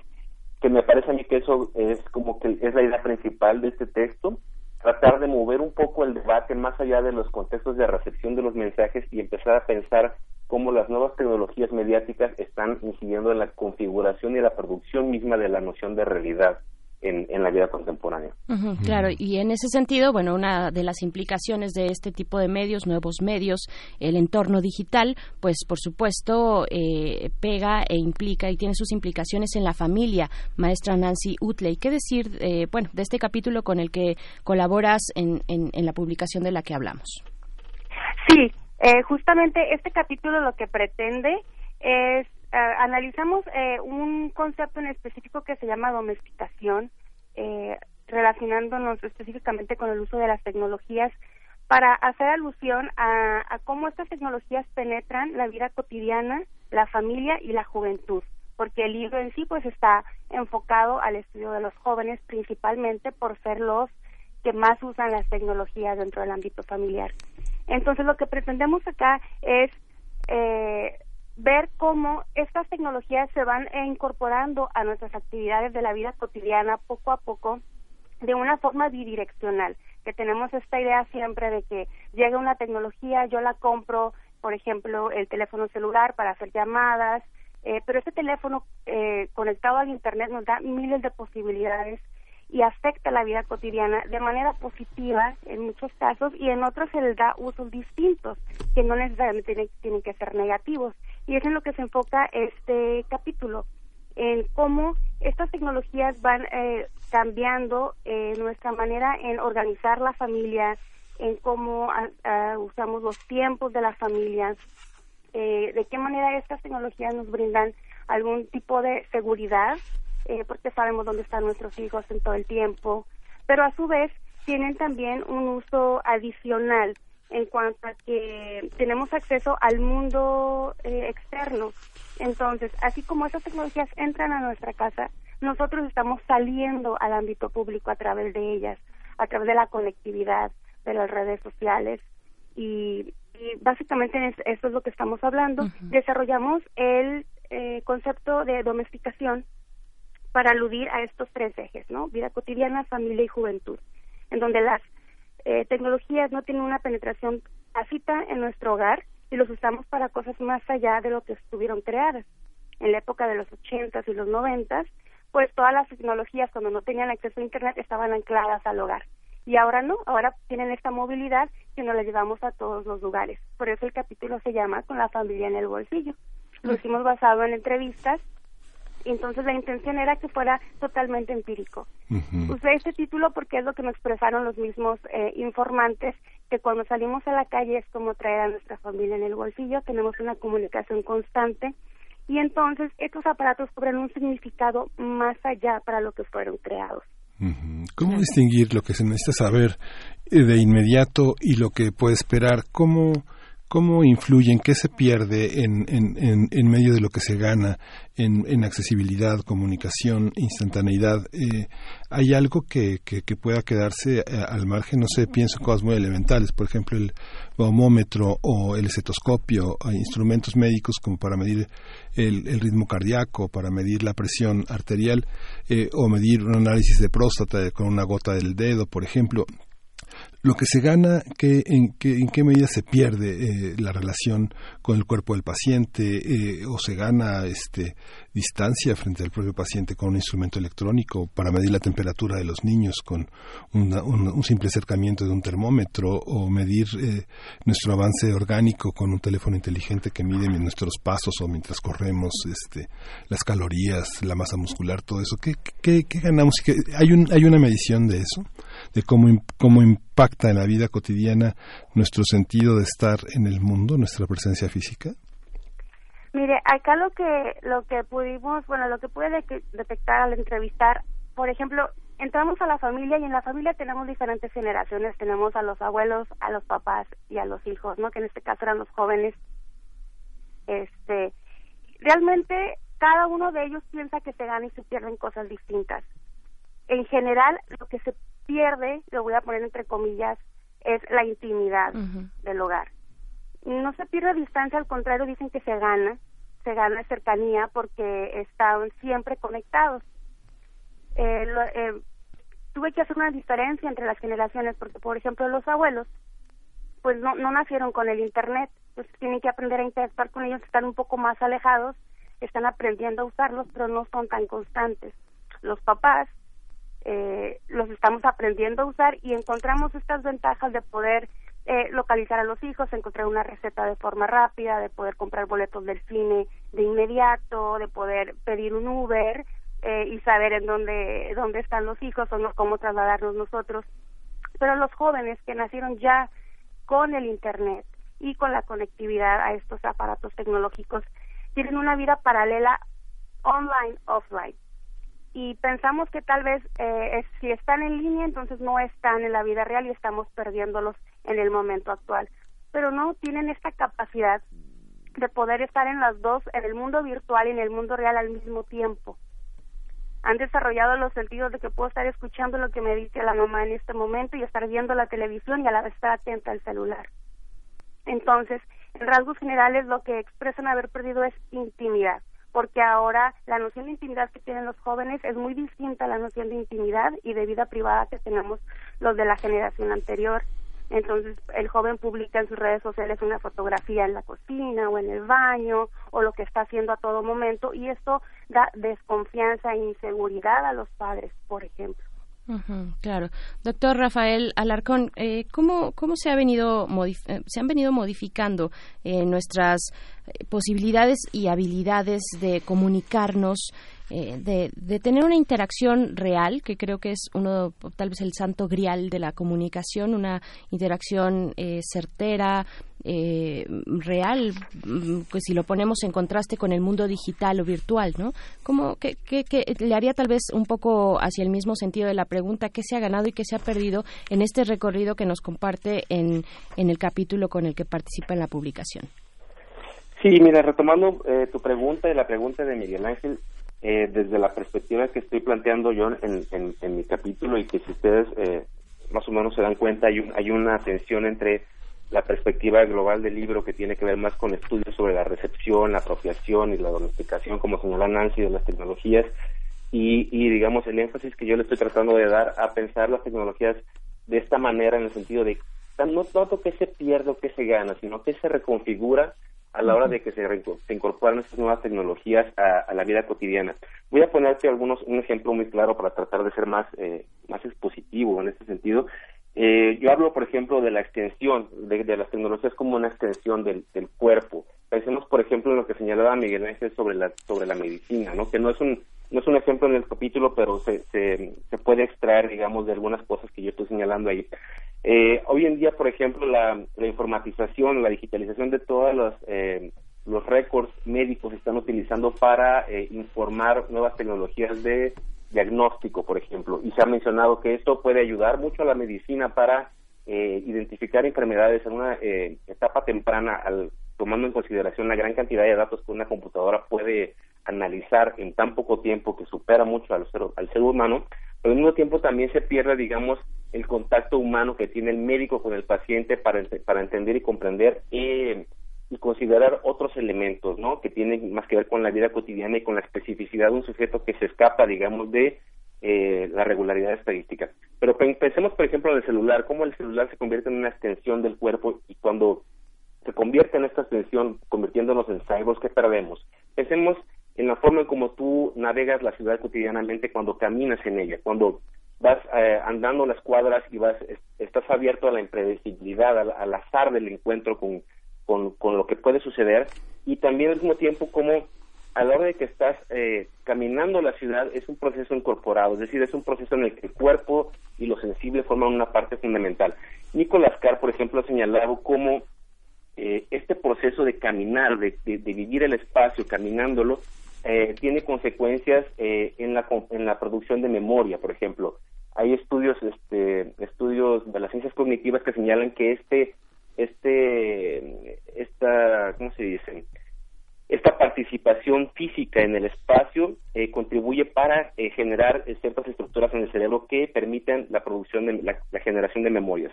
Si pensamos, por ejemplo, en el uso de las nuevas, eh, del Google Maps, por ejemplo, cuando tú vas, eh, ya no tienes esa relación con el espacio físico, sino que Google Maps te va diciendo la mejor eh, vía para llegar de un lugar a otro, ¿no? O te va señalando si te gusta el sushi, cuál es el mejor restaurante de sushi, pero eso te está negando la posibilidad de encontrar quizás un restaurante de comida libanesa. Es decir, te está cerrando ciertas, ciertas posibilidades de apertura a formas diferentes de experimentar el mundo. Entonces, ciertamente se ganan muchas cosas, se gana mucho en, en, en, en eficiencia en ciertos sentidos, pero al mismo tiempo tiene este elemento que tenemos que tener cuidado. No se trata de ser blanco y negro o caer en, en perspectivas apocalípticas, pero sí una forma en cómo estas nuevas tecnologías empiezan a reconfigurar eh, la experiencia del cuerpo y cómo esa experiencia del cuerpo puede generar ciertas, puede estar produciendo ciertas limitaciones o ciertas pérdidas importantes que tienen que ver con la apertura a lo diferente.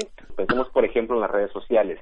Sí, hay una explosión, digamos, de, de, de diferencia, de, de múltiples narrativas, de múltiples voces, pero lo que sucede en realidad es que el programa, por ejemplo, en Facebook, ¿no? Eh, los algoritmos que trabajan detrás del software lo que hacen es que siempre te están señalando cosas semejantes a lo que tú ya eres. Es decir, te están presentando personas que quizás te gustaría conocer, pero que son por lo general gente que tú ya conoces, o bien gente que consume como tú. Entonces, hay este otro lado de las tecnologías que va más allá de la apropiación o del uso, sino de la forma en cómo empiezan a programar las actividades cotidianas y creo que es algo que hay que tener, hay que prestar atención a ello. No se trata de, de nuevo, no se trata de caer en perspectivas apocalípticas, pero se trata de prestarle más atención al medio en sí mismo y no solamente, digamos, a los contextos de recepción o los procesos de apropiación, que sí son muy importantes, pero que me parece que este quiebre de entre lo viejo y lo nuevo o la radicalidad, digamos, de las tecnologías mediáticas digitales, me parece a mí que reside en eso, en darle atención al propio medio como la construcción de un entorno nuevo, por decirlo así. Y es que la parte de la, del consumo nos hace vivir en la ilusión de que estamos comunicados. Hay preguntas que se pueden hacer. Alguien se pregunta si vive en Chalco, si está siendo infiel, si coquetea con alguien en Dubái, ¿no? Digamos que hay esa, hay esa, hay esa idea. Eh, piensa que no se concreta la, infidelidad si no ve físicamente a la persona, pero en la mente ocurren cosas de desprecio, no sé, hacia la propia pareja o este, la sensación eh, excitante de pensar que la puede sustituir por otra persona, cosas así, digamos que hay una parte de la ilusión en la que se cree que se puede tener una pareja entrando a un match y reuniendo eh, condiciones, como usted lo dice justamente, eh, características de consumo, ¿no? Pareciera como que las personas se unen entre sí, se vinculan amistosa o eróticamente por aspectos que van más allá de, este, de la coincidencia en gustos o, no. Sí, claro, yo creo que eh, tiene tiene que ver con esta forma en cómo, eh, bueno, entre muchas otras cosas, ¿no? Pero enfocándonos un poco en lo que en lo que nos concierne eh, en la plática de hoy, eh, me parece que pensemos un poco, digamos, en, los ejemplos que nos plantea Nancy a la hora de, de- de hablar de la intimidad, de lo público y lo privado. Eh, pensemos desde la perspectiva mediológica que yo estoy tratando de presentar, eh, cómo se puede complementar, digamos, esa es el estudio que un estudio como el de Nancy con otra idea que tiene que ver cómo estas formas de mediación de las de las relaciones sociales redefinen el concepto mismo de intimidad, ¿sí? Porque antes de hablar de si tenemos intimidad o no, o si es público o si es privado, hay que ver también cómo el medio está redefiniendo la propia noción de, de, de intimidad o la propia noción de lo que es público y lo que es privado. En es- e- esa es, esa es un poco mi, mi intención al tratar de llamar la atención sobre el medio en sí mismo, más allá, digamos, de los contextos de recepción o los procesos de apropiación. Es un poco lo que tú señalas, ¿no? En, en ese sentido, cómo el- la noción de intimidad, cómo la noción de, de propia percepción del sujeto, cómo la noción de eh, el concepto de deseo es trastocado por la propia estructura, digamos, o la propia configuración que el nuevo medio eh, en cierta medida impone a las relaciones sociales en el mundo contemporáneo. Ese es eh, el, el eje de lo que yo de lo que yo estoy tratando de proponer en este artículo, tratar de ver eso precisamente, cómo las nuevas mediaciones no solamente son, digamos, un instrumento que un sujeto usa, sino también que son un nuevo entorno que empieza a reconfigurar las propias relaciones sociales y los propios significados de lo que es privado, de lo que es público, de lo que significa la intimidad y de la reconfiguración del deseo a través de imágenes múltiples o a través, digamos, de esto que tú mencionas, ¿no? Como si tengo una pareja en Dubái eh, que solo me, ligo por chat y todo esto, no solamente, digamos, es eh, pensar cómo des- desestructura familias en uno u otro lado, sino cómo en esa propia interacción eh, reconfigurada que se, eh, que se produce a través de estas tecnologías, se está trastocando, se está recu- reformulando la, la, idea de intimidad en sí misma. Ujú. Maestra Nancy Utley, hablemos, hablemos también, ya que estamos hablando del, eh, del ámbito doméstico, familiar, Sí. donde tradicionalmente uno pensaba patrones de, inter- de interacción desde la pri- privacidad, bueno, eso ya lo, lo hemos tocado, pero también eh, a mí me gustaría preguntarle sobre la brecha digital entre generaciones. Tenemos eh, generaciones de nativos digitales, por ejemplo, que se enfrentan a otros que eh, crecieron, se desarrollaron y, y- y abordaron sus formas de comunicación a partir de otros medios. Eh, ¿cómo, ¿Cómo se solventa esta brecha digital eh, en, el, en este momento, en este momento del entorno digital en las familias? Lo- hay, hay una necesidad de, de que nos tenemos que, que tenemos que integrarnos. O sea, ahorita el mundo se está desarrollando con las tecnologías y con la digitalización y con la conectividad. Entonces tenemos que unirnos a eso. Sin embargo, lo que planteo en el capítulo y como, como yo soy una apasionada de los estudios de la familia, yo todavía le apuesto muchísimo a la realidad. Estoy totalmente de acuerdo con lo que plantea el doctor Rafael Alarcón en cuanto a que este, nos están reconfigurando las nuevas tecnologías, está reconfigurando la vida cotidiana y la vida doméstica. Pero justamente en el capítulo estoy planteando el concepto de domesticación alude a eso, a que si bien la tecnología es- llega a nosotros con ciertas características, nosotros también dotamos a esa tecnología de nuestras necesidades y a partir de ahí es que pueden eh, darnos estos patrones de consumo y es que nos pueden ir eh, marcando eh, pautas. Este por ejemplo yo yo cuando eh, al compro la tecnología para que mi hijo haga las tareas yo a lo mejor no estoy pensando que se va a conectar al internet y que va a tener acceso a redes sociales y a eh, tiendas virtuales eh, y a blogs y demás entonces lo que hacen las nuevas tecnologías es que nosotros mismos los dotamos a ellos de nuestras necesidades a partir de lo que en nuestra vida cotidiana y en lo que en la familia estamos aprendiendo. Entonces, a partir de ahí nos empiezan a llenar vacíos, vamos a llamarlos de, de esa forma, y lo que es realmente preocupante entre las generaciones, lo que nos está preocupando es la soledad que se está generando. Nos estamos volve- volviendo individuos muy solitarios, este, en donde el joven se encierra en su cuarto y puede platicar horas con personas que no están físicamente ahí. Eh, y puede ver películas en soledad cuando antes veíamos las películas en familia porque la televisión estaba en la sala, por ejemplo. Entonces, eso es lo que nos está preocupando en las generaciones, esta noción de soledad y esta noción de intimidad. Cuando hablo de la del cambio de la noción de intimidad es que nosotros estamos dotando a, los productores de las apps de lo que nosotros necesitamos. Por eso se dan cuenta qué es lo que quiero comprar o cuáles son mis patrones de consumo, porque yo lo posteo o yo hago mis búsquedas y me rastrean y yo voy ha- haciéndome una identidad en las plataformas virtuales de las cuales a partir de ahí es que me ofrecen más productos.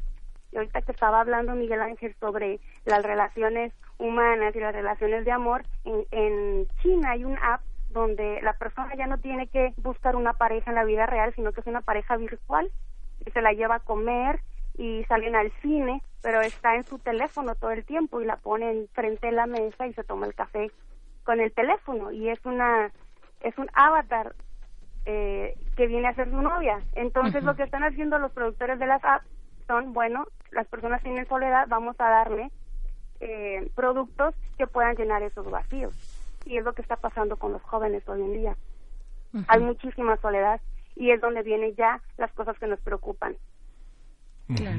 Sí, doctor Rafael Alarcón, eh, también otro de los temas que, que podemos poner a la mesa cuando hablamos de medios tradicionales frente a nuevos medios eh, es lo que ofrecen los nuevos en tanto a eh, cómo, cómo nos estamos relacionando. Me refiero particularmente a este, a este concepto de la horizontalidad y la verta- verticalidad. Claro, la última referida a los medios, a los medios viejos, ¿no? ¿Cómo, qué es lo que nos ofrece el entorno digital eh, a, a nivel de interacción en cuanto a esta comunicación que pueda ser más directa o no? ¿Cómo nos está afectando a los medios, a los medios, digamos, tradicionales, no? Sí, yo creo que, bueno, me gustaría solamente eh, señalar primero una, una cuestión que, se- que, que yo trabajo en el artículo, que es que los viejos medios, por, por usar esta distinción que es un- quizás un poco desafortunada, si, si no se piensa holísticamente, es que los viejos medios no desaparecen, ¿no? Es, hay, una, hay un proceso de remediación de los viejos medios. Es decir, por ejemplo, ahorita estamos eh, eh, en, en, en la radio, ¿no? Pero al mismo tiempo estamos usando los celulares y probablemente el programa esté en Internet. Es decir, eh, el, el nuevo medio, eh, digamos, fagocita o canibaliza al, medio, ante- al medio anterior y lo incorpora, ¿no?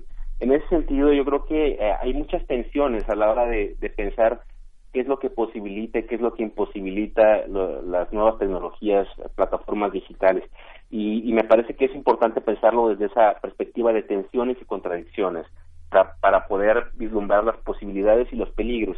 Ciertamente abre la posibilidad de, de múltiples voces, de mayor participación, ¿no? Ha- hablado, por ejemplo, se habla de, la, de esta idea de la cultura participativa, que tiene más que ver con formas democráticas de acceso a los medios, no tanto de participativa en sí. Toda la cultura siempre es participativa. Pero sí, digamos, estas nuevas tecnologías abren un, uso más democrático, un acceso más democrático a las formas de expresión, pero al mismo tiempo hay que tener eh, presente que está este otro lado que, que estábamos señalando y que, por ejemplo, Nancy mencionó también, como la manera en que los algoritmos empiezan a utilizar nuestras informaciones para eh, comercializar nuestras identidades, es decir, eh, recupero tu información y a partir de esa información genero tus perfiles y construyo tu identidad y esa identidad se la vendo a diversas eh, eh, empresas comerciales para que te vendan cosas, ¿no? A Cambridge Entonces, Analytica, por ejemplo, ¿no? por ejemplo, Analítica, que es, un- es uno de los casos más, más sonados, pero eso sucede todos los días con Google, por ejemplo, sucede todos los días en Facebook, sucede incluso en WhatsApp, ¿no? Ya se me, ya se me, apenas salió una noticia hace, unos hace poco tiempo sobre, eh, digamos que Google está usando tus, tus está revisando tus eh, conversaciones de voz, por ejemplo, ¿no? Y el, poder de procesamiento de datos permite que ellos puedan analizar esa información para empezar a generar perfiles eh, de cada usuario y a partir de esos perfiles venderte cosas, ¿no? Entonces, sí tenemos por este lado la posibilidad de usar YouTube, la posibilidad de utilizar Facebook para cuestiones, eh, digamos, movimientos progresistas, ¿no? Pero por otro lado está e- e- ese otro aspecto que, en cierta forma, es, es algo que yo, no está en este capítulo, pero que he estado trabajando, que tiene que ver con la pedagogía algorítmica, cómo estas nuevas tecnologías nos empiezan a enseñar a eh, encuadrar nuestras actividades, nuestras acciones, encuadrar nuestra praxis dentro de las funciones del programa. Piensa, por ejemplo, en los likes de Facebook, ¿no? ¿Por qué, son, por qué hay seis likes nada más? Claro, hay muchos caritos, pero los likes son creo que seis, si no me, si no me equivoco, ¿no? y, y cómo te cómo te empieza a enseñar a reaccionar a cierto contenido con base en esos seis likes. ¿por qué no te dice no, por qué no te pone algo que, que sea no me gusta por ejemplo no siempre es algo positivo sobre tu propia personalidad que te gusta que te enoja que te divierte porque eso es un contenido de la cultura afirmativa de lo existente y de la industria cultural. Uf. y eso permite que se pueda comercializar esa información. Claro, claro. y, y- y nos van enseñando a, eh, digamos, la, eh, la plataforma, el software, eh, la interfaz nos va interpelando y nos va pidiendo que vayamos encajando nuestras, eh, nuestras acciones y nuestra forma incluso de pensar, y no solo de pensar, de sentir dentro de lo que son básicamente funciones del programa, ¿no? Entonces, claro. hay esa tensión entre lo que se puede y los peligros, ¿no? Bien. Y, y diría que eh, en mi capítulo lo que intento hacer es llamar la atención sobre ese otro aspecto, ¿no? Más allá, digamos, de los usos que, que son importantísimos y que es, digamos, el, el enfoque de todo el resto del libro, es tratar de mantener esta conversación, esta tensión entre eh, las complejidades de, la, de lo que llamo yo la mediosfera contemporánea. ¿no? Perfecto, pues no tenemos más que agradecerles, doctor Rafael Alarcón, maestra Nancy Utley, por esta conversación tan interesante. Eh, pues aquí está la publicación Jóvenes Dispositivos Electrónicos e Hipercomunicación Digital eh, que coordina Guillermo Alonso Meneses. Muchísimas gracias a ambos por conversar con nosotros. Al contrario, muchas gracias por la invitación. Gracias, gracias. Muchas gracias por la invitación. Hasta luego. Hasta pronto. Y vamos con música precisamente de los de los abuelos de la música electrónica en Alemania, Kraftwerk. La canción es Computer World. Y antes nos vamos, ay caray, nos ponen unas bolas curvas a veces, pero bueno, ahí están también nuestras propias redes sociales, pues cómo nos estamos eh, educando en el uso de estas nuevas tecnologías, estamos realmente reflexionando al respecto. Yo creo que empezamos, pero que nos falta mucho camino por recorrer en ese sentido, eh, Miguel Ángel. Sí, finalmente son, son herramientas y no y son son continuaciones de lo que nosotros somos. Hay gente que todavía no le gusta mucho hablar por teléfono, que es muy breve, ¿no? Que este dice yo yo escuchaba en mi niñez que el teléfono sirvió para este acortar distancias, no para alargar conversaciones, ahora los chats son interminables, uno puede empezar a las 12 de la tarde y terminar a la 1 de la mañana, Mm. chatear con cinco personas al mismo tiempo, diciendo cosas diferentes y marcando espacios éticos distintos, ¿no? Claro, claro. Es este, no ya uno- ya la dicotomía entre Mr. eh, Jekyll y Mr. Hyde son distintas, hay una hay una medusa que habla en el chat, ¿no? Una una medusa liberal, una medusa conservadora, una académica, una popular, este los orígenes de clase, este los grupos sociales marcan la manera en que chateamos, ¿no? Uno, uno se- recoge un chat y recoge un monstruo de mil cabezas, ¿no? Así es, así es. Uf, pues bueno, vamos Lleno a de escuchar. promesas y de, y de, y de, y de cosas difíciles, ¿no? complicado, eh, importante seguirle el hilo precisamente de nuestras propias conversaciones y formas de interacción. Eh, vamos a escuchar, se- ya estamos escuchando esto de fondo de Kraftwerk y volvemos.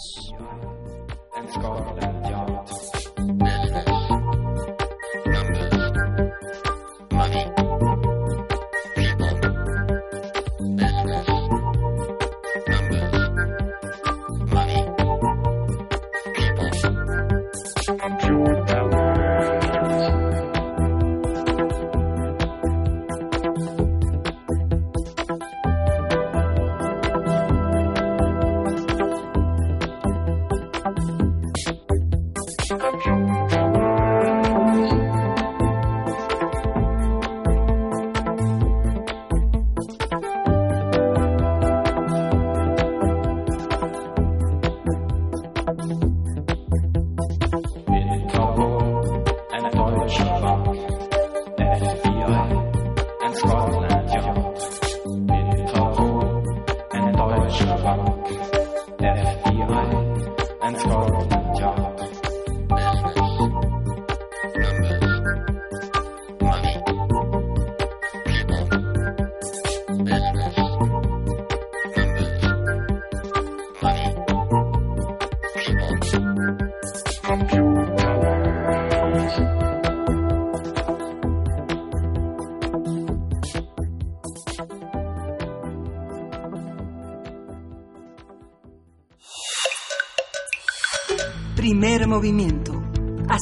Comunidad. ¿Qué es lo que suena por ahí en la Matrix? El doctor Plinio Sosa ya se encuentra en la línea académico de tiempo completo de la Facultad de Química para hablarnos, bueno, en esta serie de entregas sobre los 150 años de la tabla periódica, para hablarnos sobre el aluminio y dos almas gemelas. Doctor Plinio Sosa, bienvenido. Muchas gracias, Bere. ¿Qué tal? ¿Cómo estamos? Pues muy bien, intrigados, intrigados con su tema, porque dijimos, ¿será, será Géminis? ¿Será, qué será esa dualidad este, que, que, que- que Ahorita viene acompañada del aluminio? ¿Qué dualidades, qué, qué, qué, qué compadrazgos y parentescos hay en la tabla periódica, doctor? Exactamente. El aluminio es un elemento súper importante, por muchas razones, por varias razones. Una es el metal más abundante que hay en la corteza terrestre. O sea, hay mucho, tenemos mucho aluminio. Este, es muy ligero, lo cual está muy bien para hacer cosas ligeras. Es durable, eh, es muy fácil de trabajar, así como el oro y la plata y el cobre que son fáciles de trabajar, también es fácil de trabajar. Y, una cosa muy importante, es fácil de reciclar, muy fácil de reciclar. Eh, la principal característica del aluminio es que es muy resistente a la corrosión. Este, sin embargo, esto es raro, o sea, no es lo esperado, es sorprendente, porque el aluminio está muy arriba en la tabla periódica y los de arriba son muy reactivos, ¿no? Comparado con los de abajo. Entonces, este, uno esperaría que, que se corroyera, que reaccionara fácilmente con el oxígeno del aire, y, y sí es así. Pero ocurre tan rápido que se forma una pequeña capita de óxido de aluminio, que es transparente, muy, muy delgadita, y no se nota. Y entonces esa capa sirve de, de protectora para que no siga reaccionando el resto del aluminio y lo podemos tener perfectamente bien en este en nuestros objetos, ¿no? Entonces, este, eh, por esa razón, el aluminio es súper, súper útil. Está, tiene muchísimas aplicaciones. Este, en las manijas de las puertas, en los marcos de las ventanas, en los cables aéreos, ¿no? Porque citan cosas ligeras, en el fuselaje y en las alas de los aviones, en las latas, ¿no? Este, de, de refrescos y de cerveza, es papel aluminio en la, en la este, cocina, espejos en los telescopios, ¿no? algunos telescopios muy, y que necesitan cierto tipo de espejos, ahí se usar aluminio, el esmeril que sirve para afilar eh, los, los instrumentos y también para pulir metales. Y una cosa interesante, en joyería, resulta que el rubí, el zafiro y la esmeralda contienen compuestos que son de aluminio, que tienen cosas de aluminio, ¿no? Tienen compuestos de aluminio. Entonces ahí también tenemos eso, ¿no? Claro. Y este, sin embargo, el, el- lo del aluminio es algo muy reciente, porque fue muy difícil obtenerlo como sustancia elemental, ¿no? O sea, no, eh, los procesos no estaban bien este, establecidos. Entonces durante años fue muy, pero muy caro el aluminio. Eh, Era más caro, inclusive, que el oro y que la plata, ¿no? Este, cuentan que este, Napoleón III, en su corte, eh, a los invitados más importantes les envía vajillas de aluminio en vez de vajillas de plata, ¿no? porque era mucho más caro. Pero eso cambió porque un par de eh, químicos, un, un norteamericano y un francés, Hall y Heroult, ellos hicieron un, un proceso para poder obtener el aluminio fácilmente a partir de, de la, de, la lúmina, que es el, mineral que más eh, que, que más hay, ¿no? En aquí en la naturaleza. Y este y entonces abarató mucho los costos, ¿sí? Abarató muchísimo los costos. Sigue siendo muy caro, y este pero eh, a pesar de porque se gasta mucha electricidad en ese proceso pero se compensa con que es muy fácil de reciclar. Entonces la mayor parte del aluminio se recicla. Si el 100% del aluminio se puede reciclar y entonces mucho del aluminio que tenemos es reciclado ¿no? pero déjenme platicarles de, de, de estos dos eh, químicos Charles Martin Hall norteamericano y Paul Heroult francés. Los dos nacieron en 1983 63 perdón 1863 los dos murieron en 1914. Los dos fueron químicos. En continentes diferentes, ¿no? Nunca se conocieron. Este, eh, y los dos encontraron la misma manera de obtener el aluminio, el mismo proceso de obtener el aluminio. Son dos almas gemelas unidas por un mismo descubrimiento científico, ¿no? Yo me pongo a pensar, este, ¿qué probabilidad hay, ¿no? De que esta cosa, de que esto ocurra. Bueno, pues ocurrió, ¿sí? Dos almas gemelas eh, que son eh, las responsables de que hoy tengamos aluminio suficiente para todas nuestras necesidades. ¿sí? Y esto es un poco lo que quería yo platicarles. Fantástico, doctor Plinio Sosa. Pues nos quedamos eh, asombrados, asombrados yo, eh, particularmente con estas gemas, gemas preciosas que tienen algún eh, componente de aluminio. Pues bueno, insospechado como siempre al conversar con el doctor Plinio Sosa. Muchísimas gracias. Sí, de nada, Bere, que estén muy bien. Un abrazo. Gracias, doctor. Un abrazo. Hasta luego. Pues bueno, eh, vamos con lo que sigue. Hacemos una brevísima pausa. Estamos a punto de despedirnos, eh, pero vamos, vamos con esto.